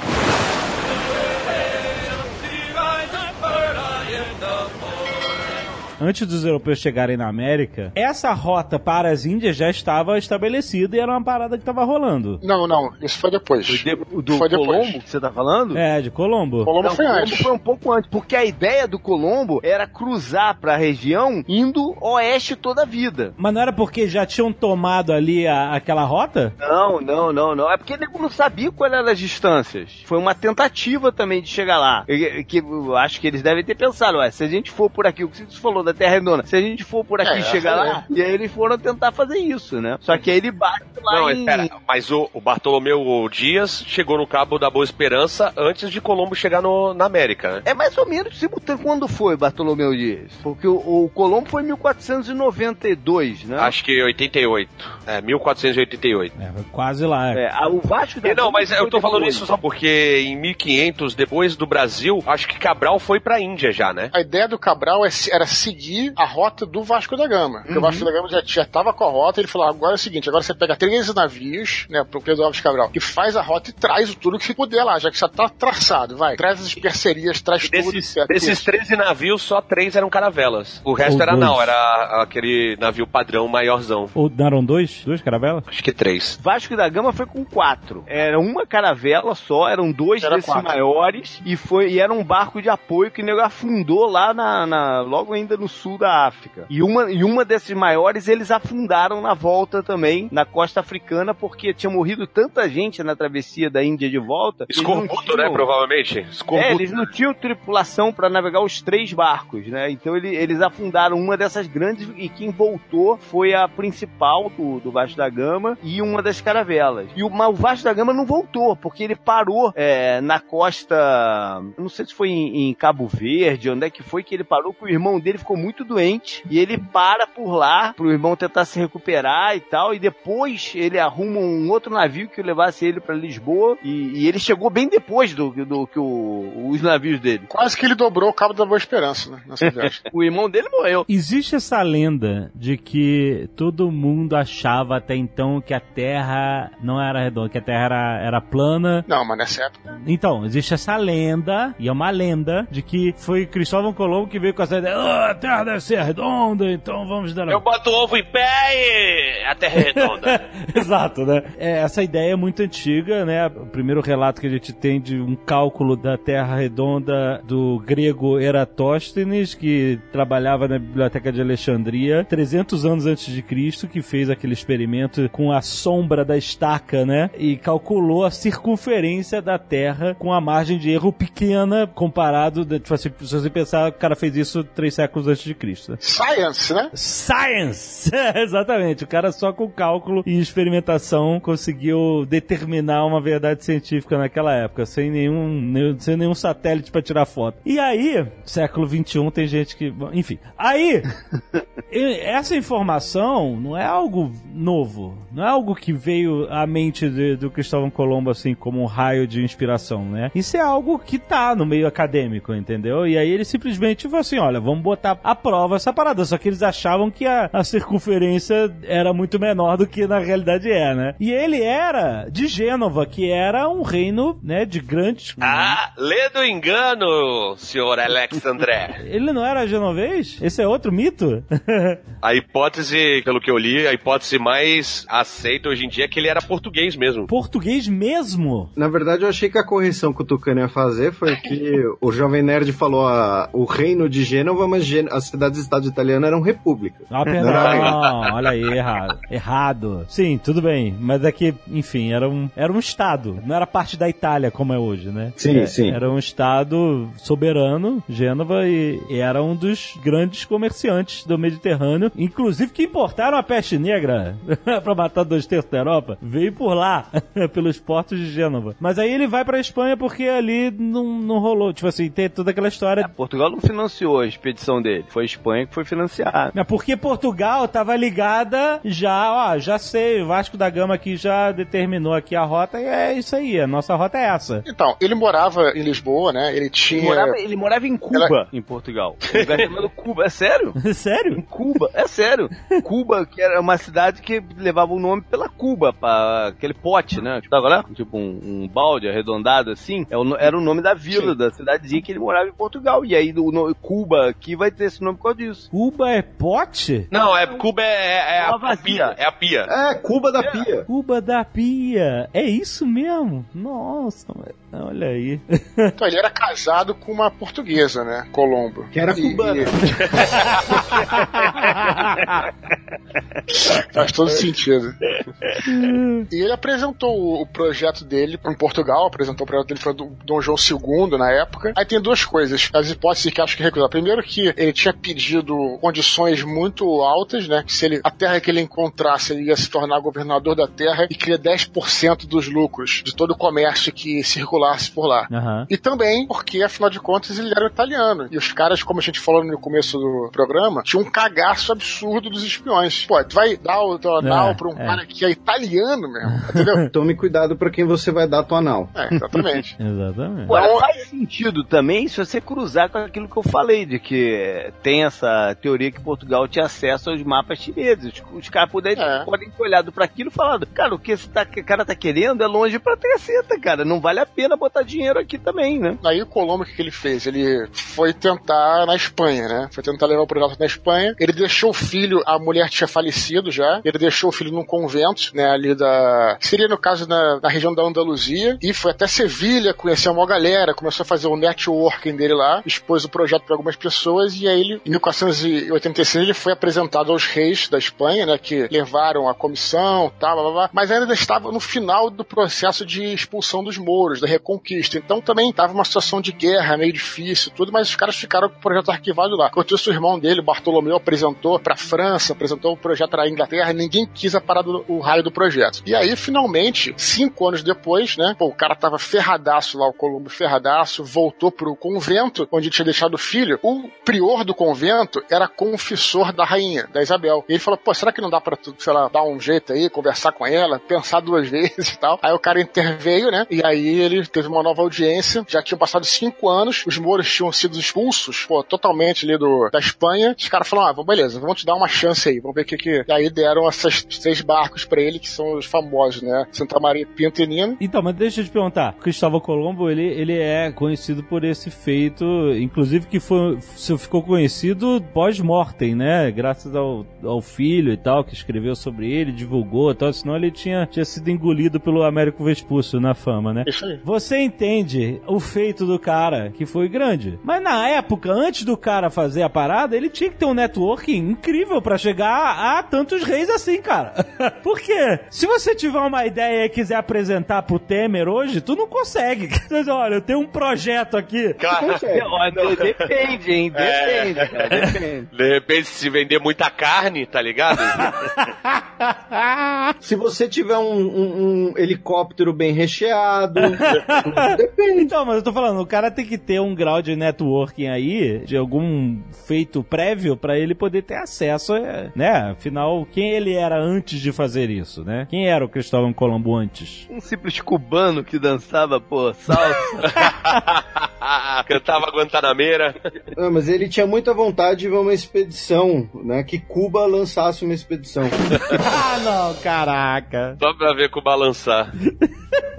Mas a gente sabe qual era a fama do Cristóvão Colombo antes disso? Pra o cara conseguir passar essa ideia maluca? Então, a mulher dele, como tu falar, portuguesa, ela era filha de um cara que era o governador das Ilhas da Madeira. Então já tinha uma conexão aí. Começou o network aí, entendeu? Ele não veio do nada. Por isso que tem essas teorias aí que, sei lá, será que o cara era português ou coisa do tipo? Será que era. Não dá pra saber. Mas ele tinha algum. Né, era relacionado de alguma forma com a corte portuguesa, né? E é, o cara tinha o projeto dele lá, né? Tem o irmão dele também, como eu te falei, apresentou pra vários lugares aí. O ovo, a história do ovo. É verdade ou não é?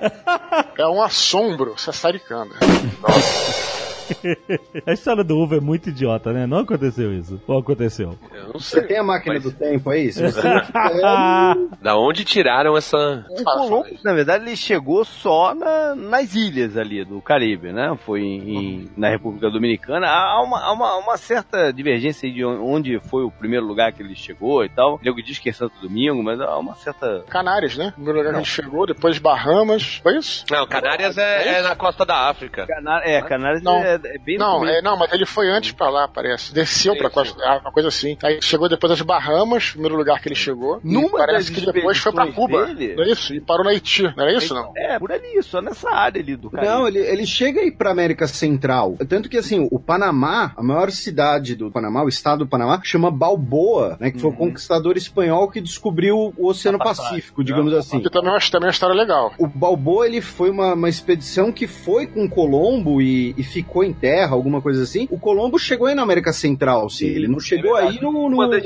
numa das sequências, né? No... É, na, na primeira viagem não. Na primeira viagem, ele foi ali a ilha de onde hoje é a República Dominicana, Haiti, acho que esbarrou em Cuba, né? Porque ele queria voltar para casa e aí voltou. Mas numa Na viagem uma dessas exposições dele tava o Ponce de Leon, que depois faz a expedição que vai parar na Flórida. Ponce de Leon primeiro viajou na trupe do Cristóvão Colombo. O... Eu fui ali na aqui perto de, de Orlando, onde é que é o, a área do Ponce de Leon, tem a primeira cidade aqui dos Estados Unidos e tal, que é San Agustín, é bem, bem bacana essa área. Quem vinha pra cá é um passeio muito, muito legal. E aí tem um parque lá que eles fizeram em homenagem ao Ponce de Leon, e tem uma réplica lá do que seria uma fonte da juventude e tal. É bem, bem bacana o, o passeio por lá. O Ponce de Leon depois descobriu uma rota marítima que deixava a viagem de volta pra Europa, mais pelo norte, bem mais rápida do que eles conheciam. Pô, Alexandre, só pra finalizar o Colombo, o Alexandre tava falando aí que ninguém deu muita importância pra ele na época, tá? Vamos lembrar que o Colombo morreu em 1506. Em 1506, ninguém sabia, é, isso aí é bem importante a gente pontuar, ninguém sabia que eles tinham chegado na América. Pra eles, eram ilhas próximas, como se estivessem do outro lado, chegando nas Índias, entendeu? Próximo das Índias. Então eles não sabiam que era um continente, não tinham a menor ideia de que era um novo mundo, achavam que era uma região ali oriental. Ou É, seja, não cumpriu o objetivo, né? Que era ir lá buscar as especiarias da, da Índia. Não, Sim, o fato é esse, não cumpriu o objetivo. É, o próprio Cabral achou que era uma ilha, né? Quando chegou em Porto Seguro, achou que era uma ilha também. Ilha de Vera Cruz, tá? Então, eles não tinham a menor ideia de que existia um continente ali. Ele voltou sem ter descoberto absolutamente nada, porque ele achou que ele estivesse próximo da Índia, tivesse dado a volta. É como se não tivesse, imagina que não tivesse o continente americano, é como se ele estivesse voltando pro Oriente. Então ele morreu Morreu sem, tipo assim, sem cumprir a missão, né? e achando que tinha chegado na Ásia. Ele não achou que tinha chegado no- na América nem nada, entendeu? Aham. Por isso que aí a gente vai falar depois do Américo Vespucci, que foi o cara acreditado. A gente tem que tudo falar aqui, acreditado, né? Porque a gente não vai saber se era o, era o cara ou não. Acreditado é o cara que descobriu, né? Mapeou. Mapeou, exatamente. é.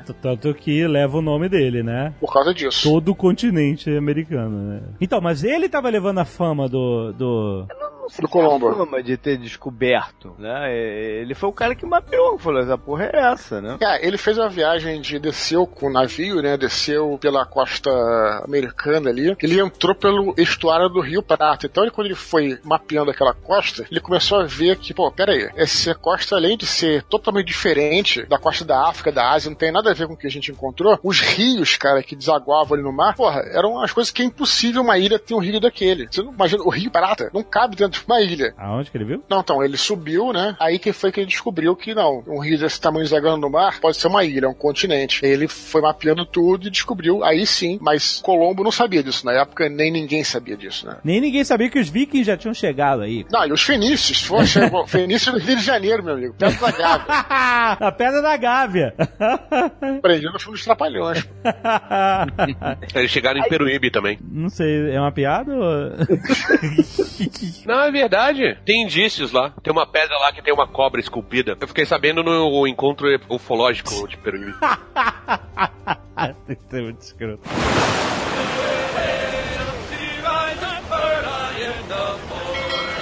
Aí depois teve aquele outro cara que fez a navegação inteira. É, não, que- mas. Esse depois, que ele passa pelo sul da. Né, no- Sim, lá por Fernando baixo de da Magalhães. Argentina. Fernando- Não, não. É, foi Fernando de Magalhães, isso aí. Não, cara. Magellan é Magalhães em inglês. é o mesmo cara então. Você tá morando muito tempo nos Estados É, Unidos, aí você é, pegou pô. o nome local, entendeu? Mas antes só queria falar que um negócio que o Felipe falou que é interessante, cara. Esse cara, o Balboa, Vasco Balboa, Vasco Nunes Balboa, que era um cara que morava no Haiti, era agricultor no Haiti, né? E aí ele, porra, a empresa dele lá de agricultura, lá, o que tava fazendo, não tava dando certo e tal. O cara começou a ficar, é, se casou com uma índia, e aí quando o cara se casou com uma índia, ele foi levado ao chefe da Índia, dessa, ao chefe local, né? Que era o pai dela, e o cara falou, pô, quer te dar um presente aí, vários ouro pra cacete e tal. Aí os caras ficaram impressionados, né? E ele falou, pô, mas peraí, vocês estão impressionados com isso? Isso não é nada, né? Depois daquelas montanhas lá, você tem um reino que tem ouro e tal. Então os caras foram foram seguindo, atravessaram o continente. O Balboa atravessou o continente, uma história que eu tô contando aqui rápido, nem sei totalmente, mas diz que é cheia de, né, estilo desafio de bandeirantes. O cara atravessou a parada lá e finalmente chegou ao Pacífico. Chamou de Mar do Sul, né? Chegou ao Pacífico. Então já era uma coisa de que, pô, não era uma ilha, né? Atravessou já o continente inteiro, então ele já sabia já. Então esse foi o primeiro cara a ter essa parada. E o Fernando de Magalhães, como você falou, ele desceu ali pela costa americana e entrou no Estreito de Magalhães. que na época, né? Na época era só estreito. Na época era só estreito. Ou então foi uma puta coincidência. É nem estreito era, né? Ele atravessou e é é uma parte que divide ali a Terra do Fogo com o resto da América do Sul, assim, né? Então ele atravessou ali e aí chegou no Pacífico, por Rio, na verdade, né? Por, sei lá. Então, aí ele por água. contorna, né? Ele chega depois, chega às Filipinas dali, né? Essa, essa, Ele morre viagem- nas Filipinas. É, a viagem dele também é interessante, assim, é estilo aventura e pirata, negócio, embora eles não sejam piratas também, porque eles chegaram nas Filipinas e aí, cara, a princípio foi uma recepção, tudo certinho e tal, beleza, só que o cara, eles queriam é, catequizar os índios, na verdade, eles queriam transformar todo mundo em cristão e tal, aí teve um, um dos reis lá locais tal, que se opôs a isso, e aí começou a ter a treta toda, né, então teve uma emboscada, ele tomou uma flecha envenenada, dizem, né, e morreu, e na verdade ele é acreditado como o primeiro cara que fez essa viagem de circo-navegação que você tava falando. Ele sai né, de um lugar e deu a volta e voltou para depois pra, pra Espanha lá. Porém, quem completou a viagem não foi ele, porque ele morreu no caminho, né? Foi o... O primeiro cara a completar a circunnavegação não completou. É. A viagem dele, né? Tipo, a expedição Foi a dele completou, dele, né? Foi a viagem dele. Agora, quanto tempo eles levaram pra fazer essa porra, hein? A viagem de Magalhães in- inteira? É. Eu acho que foi. Cara, eu, eu não sei dizer. Mas deve ter sido coisa Eu, de. eu vou, eu vou colar, mas eu não sei dizer. Eu- eu- o que eu sei dizer é o seguinte: os caras levaram mantimentos pra dois anos. Ó, tá Essa aqui, ele tem um mapinha aqui, ó. é, foi de 1519 a 1522. Três anos, olha aí. Tá bom. Porra, 1500, meu irmão. Tá bom, não. tá bom. Três anos num navio sujo. É, tá, quando tá incomodado, limpa, ué. Por isso, por isso que chegou uma meia dúzia só. Ele não, chegou uma meia dúzia só. É, maluco. E lembrando que ele, ele reivindica as Ilhas Filipinas pro rei espanhol. Ilhas Filipinas é por conta de rei Felipe. Tava fazendo aí um... Cara metido. O Jabá. Todo Felipe é assim. Todo Felipe é assim. Os britânicos chegaram, partiram tarde nisso, né? Mais tardiamente nessa briga aí pelo Novo Mundo e tal, né? Ou só começou a briga dos britânicos quando o Novo Mundo foi estabelecido como um lugar de interesse? É, não. Quando o Novo Mundo já tinha estabelecido, os britânicos falaram, vamos ver se sobrou alguma coisa. Eles não estavam na loucura das especiarias. Não, não. Até porque a culinária inglesa é, é horrível. É, não, os ingleses não usam tempero até hoje. os britânicos, eles vêm ali, né, que tem um, um buracão ali no Oceano Pacífico e falam, vamos ver se tem alguma coisa por ali. E aí no século 17, né, eles vão descobrir o que hoje é Austrália, Nova Zelândia, vão descobrir um tal de Abel Tasman, vai descobrir a ilha da Tasmânia, né, que é da onde vem o Taz, né, do, do Looney Tunes, que não parece o... tem nada a ver com o personagem. É, não é o Marcelo, né? Mãe do céu. Reclama que eu volto pra geladeira. E já no século XVIII, né, o James Cook, o James Cook que é o seguinte, ele é o cara que ele vai coordenar o início da colonização inglesa na Austrália. Só que na- nas viagens dele para descobrir o que mais tinha por ali, ele vai descobrir o arquipélago do Havaí, vai descobrir algumas ilhotas lá. Ilha, Ele vai ilha Sanduíche, né? Ilha Não. Sanduíche, né? Também, mas é que eu imaginei que ia ter um complemento, que era uma piada, um camembert, alguma coisa assim. Nossa. Não, é porque o arquipélago do Havaí era inicialmente chamado de Ilha Sanduíche, por causa do Marquês de Sanduíche, do Conde. Ah, é? O Havaí era, era as ilhas de sanduíche. Tem Ilha Sanduíche do Sul também, mas essa que ele achou foi a, a o Havaí. Ok, era só isso. E o James Cook, ele é o primeiro cara a esbarrar ah, na Antártica. Ele não chega a fazer ali uma, um desembarque, né? Porque ele tava olha- frio, né? É, tava frio, ele, ó- mas ele olha e fala, ó, tem algum gelo ali, tem, tem alguma coisa ali. Ele não vai ser o primeiro a chegar, mas ele vai ser o primeiro a notar que existia, de fato, um continente, né? E não apenas uma, uma geleira qualquer. Mas isso foi resultado da viagem que lá pela Nova Zelândia, é isso? Ele fez várias viagens, eu não, não, não vou saber direito todas de cor. Ele, em parte, em parte, ele inspirou, junto com o Thomas Cochrane, o personagem do, do Mestre dos Mares, né? Da série dos livros. O, o perso- só, não quero zoar não, mas nesse mapa chinês aqui tem um gelinho aqui embaixo. Caralho, chinês, estão de parabéns. Ai, caralho.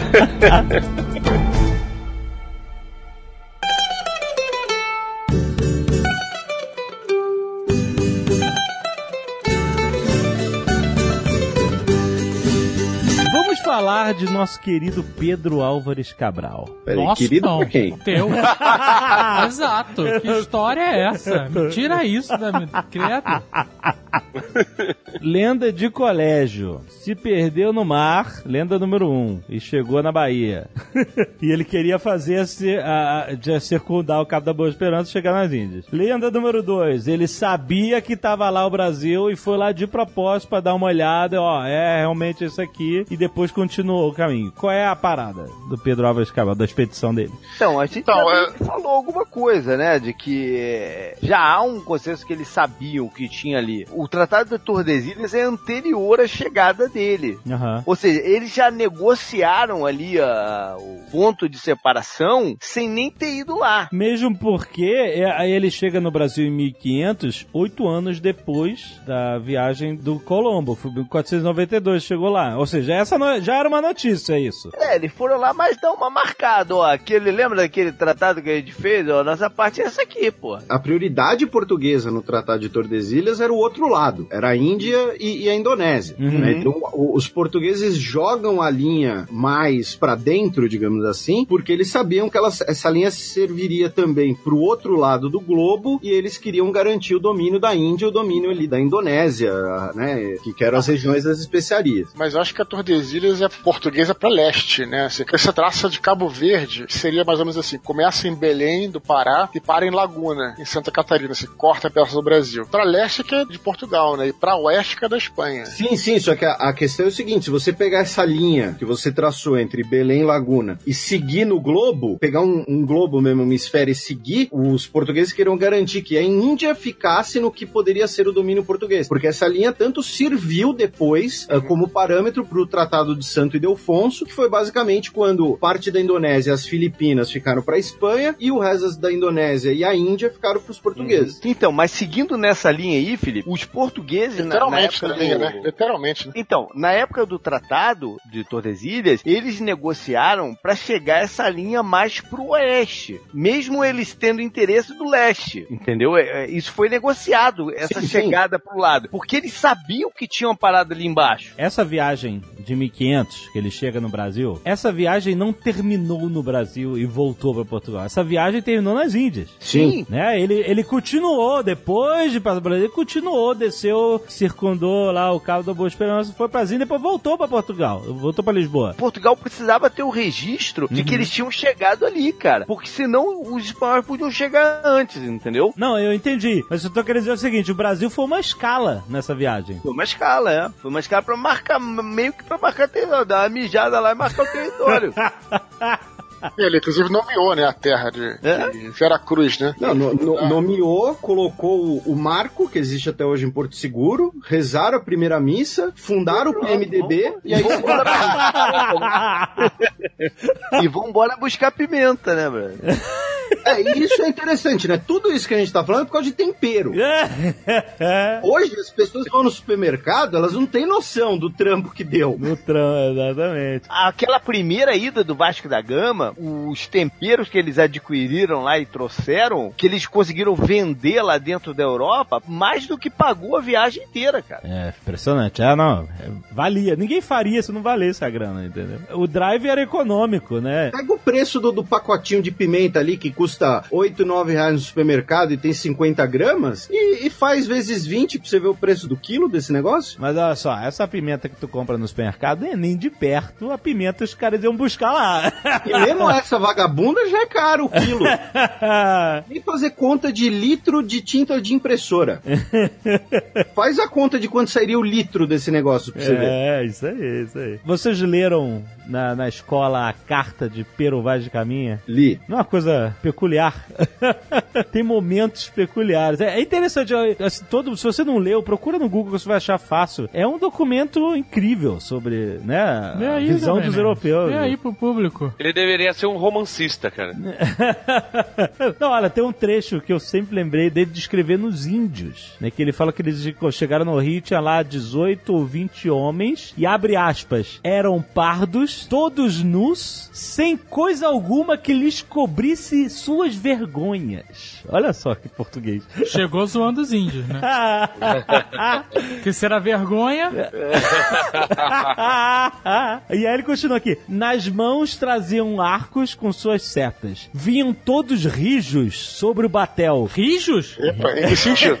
É. Aí, aí já mudou a figura. Vinham todos rijos sobre o batel. E Nicolau... Sobre o Batel, era em Curitiba? Sobre- Cuidado, hein? Tá indo pra aí. E Nicolau Coelho lhes fez sinal para que pousassem os arcos. E eles os pousaram. Imagina que sinal foi esse que o cara fez. Eu não sei. Ele passou o dedinho aqui no pescoço. ó. passou o polegar no pescoço. Ou fez aquele dedinho pistola. Desde- Ai, imagina, você não entender muito. Amigo, o índio tá vindo de pau duro pra cima de você. Faz um monte de gesto mesmo. Até eles pararem. Ai, ai. Ele fala aqui, olha, porém, o melhor fruto, ele tá descrevendo as coisas que tem no Brasil, quer dizer, não, não era Brasil, né? Falando, as águas são muitas, infindas, em tal maneira é graciosa que, querendo a aproveitar, dar-se-á nela tudo, por bem das águas que tem. E aí ele fala assim, porém, o melhor fruto que nela se pode fazer, que me parece, será salvar esta gente. Olha aí, já que, né, eu, que eu sempre entendi como, né, catequizar, né, trazer é, a palavra do Senhor aos índios que nada disso sabiam. Ele não experimentou a manga. Então, ele estava atrás de manga, que veio da Índia, né?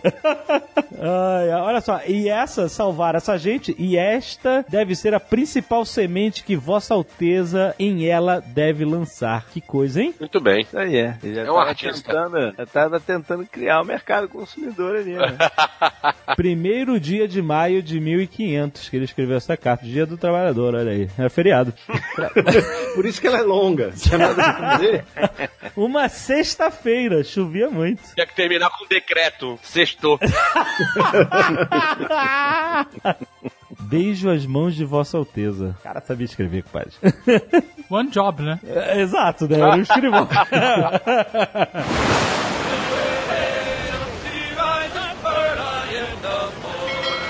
Mas o Brasil fica esquecido durante um tempão, né? Ele não, assim, era foi só realmente a mijada e vambora pro que interessa. Isso já tem um quê de lenda, na verdade. É? Aí eu vou acabar aqui, né, defendendo Portugal, digamos assim. Ah. Mas que era o seguinte, a exploração do território brasileiro, ela acabava sendo uma exploração muito menos óbvia do que era a Índia, né, com mercadorias, postos comerciais, ou do que era, por exemplo, o México, que você, né, brotava ouro de tudo que era canto. Aham. Tanto que esse é o termo que o, né, o Sérgio Buarque de Holanda ele vai chamar de empresa colonial, porque o que o Portugal vai fazer no Brasil é de fato uma empresa. Ele vai falar: olha, a gente tem lá um grande território, o que dá para extrair de lá é a madeira, e essa atividade já começa logo em seguida da viagem de Pedro Álvares Cabral, e o que a gente pode fazer lá é plantar alguma coisa que não dá para plantar aqui, vai dar dinheiro. Como já plantavam cana-de-açúcar ali na região dos Açores, aí vai começar essa cultura da cana-de-açúcar no Nordeste brasileiro, só que vai ser uma coisa que vai demandar gente, e aí inclusive pessoas escravizadas, vai demandar um fluxo constante de navios, não bastava mandar um navio encher e voltar, vai demandar um investimento em maquinário, em gado, em plantação de subsistência para essas pessoas, para esse gado, então, né, porque o, o- o boi era a principal força motriz, eu não tô falando do boi para comer, né, tô falando do boi para puxar o, o engenho, por exemplo. Defesa da área também, que é um Sim, custo. defesa da área, né? é, fortificações, manter eventuais patrulhas. Né? Os franceses tentam tomar o Rio de Janeiro logo depois. A gente falou um pouco sobre isso lá naquele programa que a gente brincou de como seria a colonização brasileira, né? Por outros países. Então, a colonização portuguesa no Brasil, ela acabou sendo demorada porque ela foi de fato uma empresa. Só que nisso, Portugal, e porque um dos motivos que Portugal demorou muito para, digamos assim, para ter dividendos com a colônia, foi porque Portugal precisava de sócios. Portugal não tinha como fazer tudo isso sozinho. E aí entram especialistas inicialmente Inglaterra e Países Baixos, né, que vão financiar essa empresa. E no caso dos Países Baixos, eles eram os grandes lucradores, porque o Portugal virava quase um fornecedor de matéria-prima, porque os holandeses, em boa parte, vinham buscar em seus próprios navios o melaço da cana, eles que refinavam açúcar, vendiam açúcar refinado a um preço muito maior pelo mercado europeu e tinham lucro, a maior parte do lucro. Né? Portugal era basicamente um, quase um fornecedor agrário em uma empresa colonial que foi feita à base de empréstimo. Então, esse sentido assim de ah, a colonização brasileira demorou um pouco, em alguns sentidos é verdade. Só que assim, início do século XVI, Recôncavo Baiano e a região de Olinda eram duas das regiões mais movimentadas do mundo. Eu só não digo mais ricas porque a riqueza ia para a Europa, mas eram duas das regiões mais geradoras de riqueza do mundo. Uhum. Não, e foi o que deu, levava tempo, levou tempo mesmo para montar a estrutura toda. Exatamente, e, e tempo, dinheiro. É. Né? Então, e aí é, quando descobriram as Minas Gerais, pegaram todo o ouro e fizeram o quê? Um convento gigante. Aí não, não dá é, também. Pode, você pode até tentar fazer um paralelo, eu, eu tô meio pisse com, aquele, com esse negócio da China, né, cara? Mas você pode até fazer um paralelo do porquê que os chineses resolveram não explorar essa porra também, né? Porque eles acharam que o investimento ia ser grande demais. Se eles chegaram antes, os chineses, na verdade, eles tinham eh, o interesse, se até você fazer um paralelo com hoje em dia, né? É, o interesse deles era outro, era, era exportar os produtos deles, né? No Brasil não tinha para quem exportar, nas Américas não tinha para quem exportar. Então eles até chegaram aí, viram o que que tinha e falou, treinar pra gente. Até ter, mas ia levar um tempo de exploração, de plantação, é, mesmo que tivesse, tinham, mesmo que tivesse... já tinha mudança dos produtos. O negócio dele era vender os produtos. Não, mas por exemplo, se for comparar, por exemplo, como Portugal, que precisa, não tem nada em Portugal. Portugal, cara, chão de pedra, não dá nada em Portugal. É bem diferente o que cada um procura. Na América Central e onde a Espanha chegou, você tinha civilizações, como o Felipe estava falando algo do tipo aí, Maia, Inca e Azteca. E você já tinha civilizações, então os caras já tinham essa grana, inclusive esse ouro parado. Então uma coisa é você ir lá e fazer uma guerra de pilhagem. Vai ser muito mais rápido do que você minerar esse ouro, do que você plantar. Então também, né, o Cortez, né, a gente pode até fazer um programa sobre colonização da América. Nem lembro se a gente já fez, cara, acho que não. Que pode falar sobre isso também. Ô, João, Uba. eu mandei um link aí para você no, nas mensagens da Galileu. Revista Galileu falando sobre o mapa de 1418. Ah, Esse era o mapa de, de reis? Não, né? Nada a ver. Que era isso? Ah, tá aqui. É esse mapa aqui mesmo que eu tinha visto. Eu não vi pela Galileu, mas foi esse mapa aqui mesmo. Ele é uma cópia do século XVIII de um mapa de 1418. É isso aí. Tem uns 5 anos que essa porra. Que o, eles acharam esse mapa, sei lá, em 1900 e pouco, sei lá. Não, 1900, é, 1900 e pouco e tal, não sei o quê. E levou um tempão pra nego autenticar que era uma parada mesmo. Se referia ao, a 1400 e, e tal, entendeu? Mas o nego verificou que era. Caraca, chineses, maluco. Chinês é foda, cara. E rola a lenda que de alguma forma os, os portugueses tiveram acesso a esse mapa, entendeu? Ou alguma coisa do gênero. Eles sabiam que, o, o que tinha por lá. Caraca, que maneiro, cara. Vale lembrar que os nossos patrícios portugueses também chegaram no Japão em 1543, primeiros europeus a entrar em contato com os japoneses. Os portugueses, cara. Parece uma coisa tão impossível, né? Parece um crossover de, de dois universos diferentes. O Japão vai declarar o fechamento japonês para outras culturas, depois do que na, na, na, própria historiografia japonesa é chamado de o século português, como parte desse processo de contato, inclusive comercial, como né, a gente já mencionou várias vezes aqui no programa, os portugueses iam com missionários também. Sim. O catolicismo começou a se difundir muito entre os japoneses, isso era visto como uma ameaça até a posição do shogun, do shogun, e aí o Japão bane o contato com os estrangeiros, iniciando lá o período de praticamente 200 e poucos anos de isolamento por conta desse contato com os portugueses. Só que os portugueses vão introduzir arma de fogo no Japão, por exemplo, que vai continuar. Como diz o Sr. K, essa presença portuguesa é tão grande que o nome feminino mais comum no Japão é Maria, né? E dizem também, ah, não sei se é piada, é. mas dizem, dizem também que... Ele o, falou isso no Nerdcast lá em 2015. dizem que o Né, o Né do japonês é por causa do português. Ah, não. tem que tomar cuidado porque o arigatô, nego, também tem essa lenda de que vem de obrigado, né? E não vem. Não vem? Mas o Nerd dizem que sim. Agora, mantiveram, o Felipe falou bem aí, mas mantiveram uma missão jesuíta lá pelo seguinte, porque eles ainda precisavam dos portugueses para fazer o comércio com Macau, cara, que eles precisavam da seda. E aí tinha um navio, um navio, era chamado navio negro. Esse navio ele fazia todo ano um comércio Macau, Japão e trazia tudo seda, trazia tudo da China. Como o Felipe falou aí, eles expulsaram os portugueses, mas mantiveram uma comitiva comitiva portuguesa, uma jesuítas no Japão controlada, porque eram os portugueses que os navios eram caravelas e tudo mais, que faziam esse comércio com Macau. E aí trazia seda e tudo mais. Então tinha um navio por ano, chamado navio negro, que fazia esse comércio. Então eles mantiveram lá alguns poucos jesuítas, inclusive próximos ao Shogun, para manter esse comércio fluindo, né? Mas era uma coisa totalmente controlada. Tem um filme do Martin Scorsese chamado Silêncio, que é justamente a história de padres jesuítas no século XVII, no Japão fechado já. Eu vi esse filme. Onde eles perseguiam os cristãos, os japoneses cristãos e os padres jesuítas matavam os caras. Cara, era uma carnificina, mas pegava, matava os caras e tal. Tem santo japonês que foi martirizado. Sim, sim. E aí é a história de dois padres jesuítas que vão procurar um outro padre que desapareceu, deixou de mandar cartas e tal, que é o Liam Neeson, né? E, pô, um filme maneiro que retrata essa época, né? Martin Scorsese. Você vai me obrigar a falar uma coisa que eu não queria aqui, Alexandre. O que é? Pedir desculpa para nossos ouvintes, mas eu ser obrigado a falar pela milésima vez do livro Shogun. Desculpa, cara. Desculpa. Mas o livro se passa no final, é, 1600 exatamente, 1500 e pouco. É exatamente isso. O livro é foda. O bacana é que mostra essa comitiva de jesuítas no Japão. E o interessante é que o personagem principal, ele é inglês. E o cara que é tradutor, né, do... Ele fala português também. O cara que é tradutor do Shogun é um jesuíta português. Uhum. E Portugal tinha uma religião diferente da Inglaterra. Portanto, Sim. eles eram inimigos. Então era foda pra caralho, porque tinha essa intriga de justamente o cara tentando, na tradução, sacanear o cara, entendeu? Uhum. Excelente, excelente. Porra, esse livro é, puta, foda, foda. E mostra os jesuítas todos lá, como é que eles manipulavam as coisas, sabe? E a personagem eles que. Eles o jogo da porrinha e aí é que deu merda.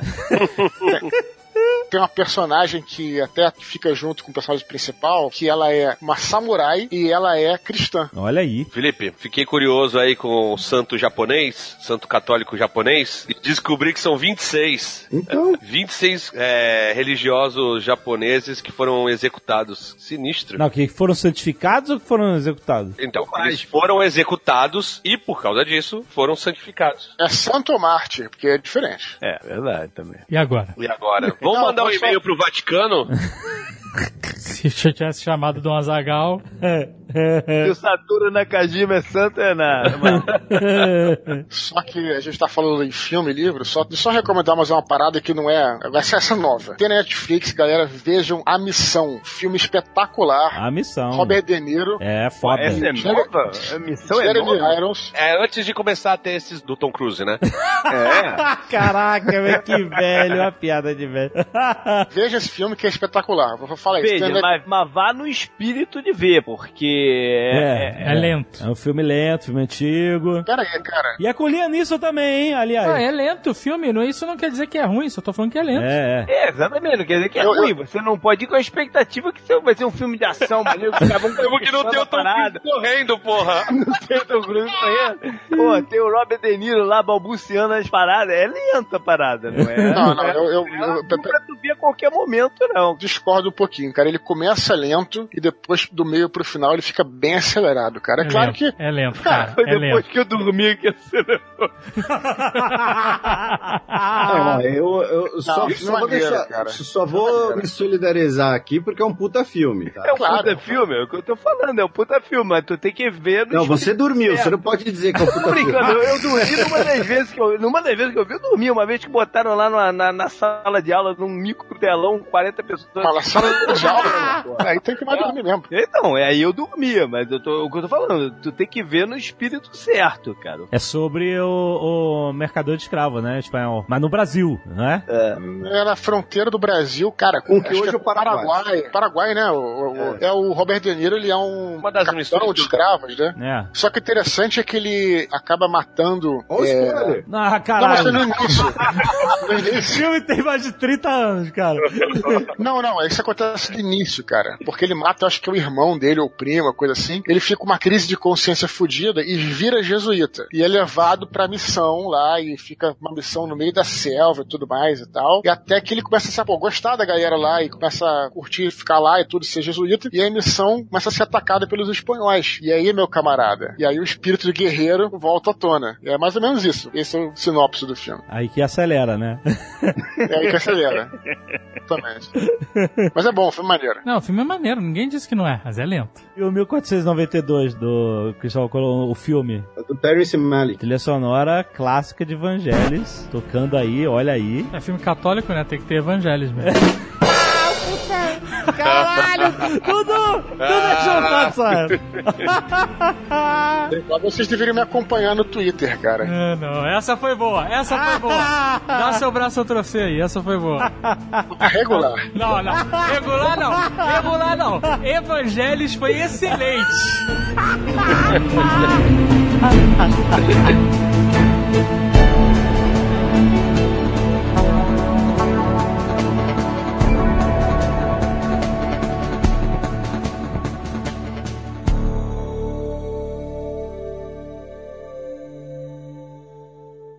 Este Nerdcast foi editado por Radiofobia, podcast e multimídia.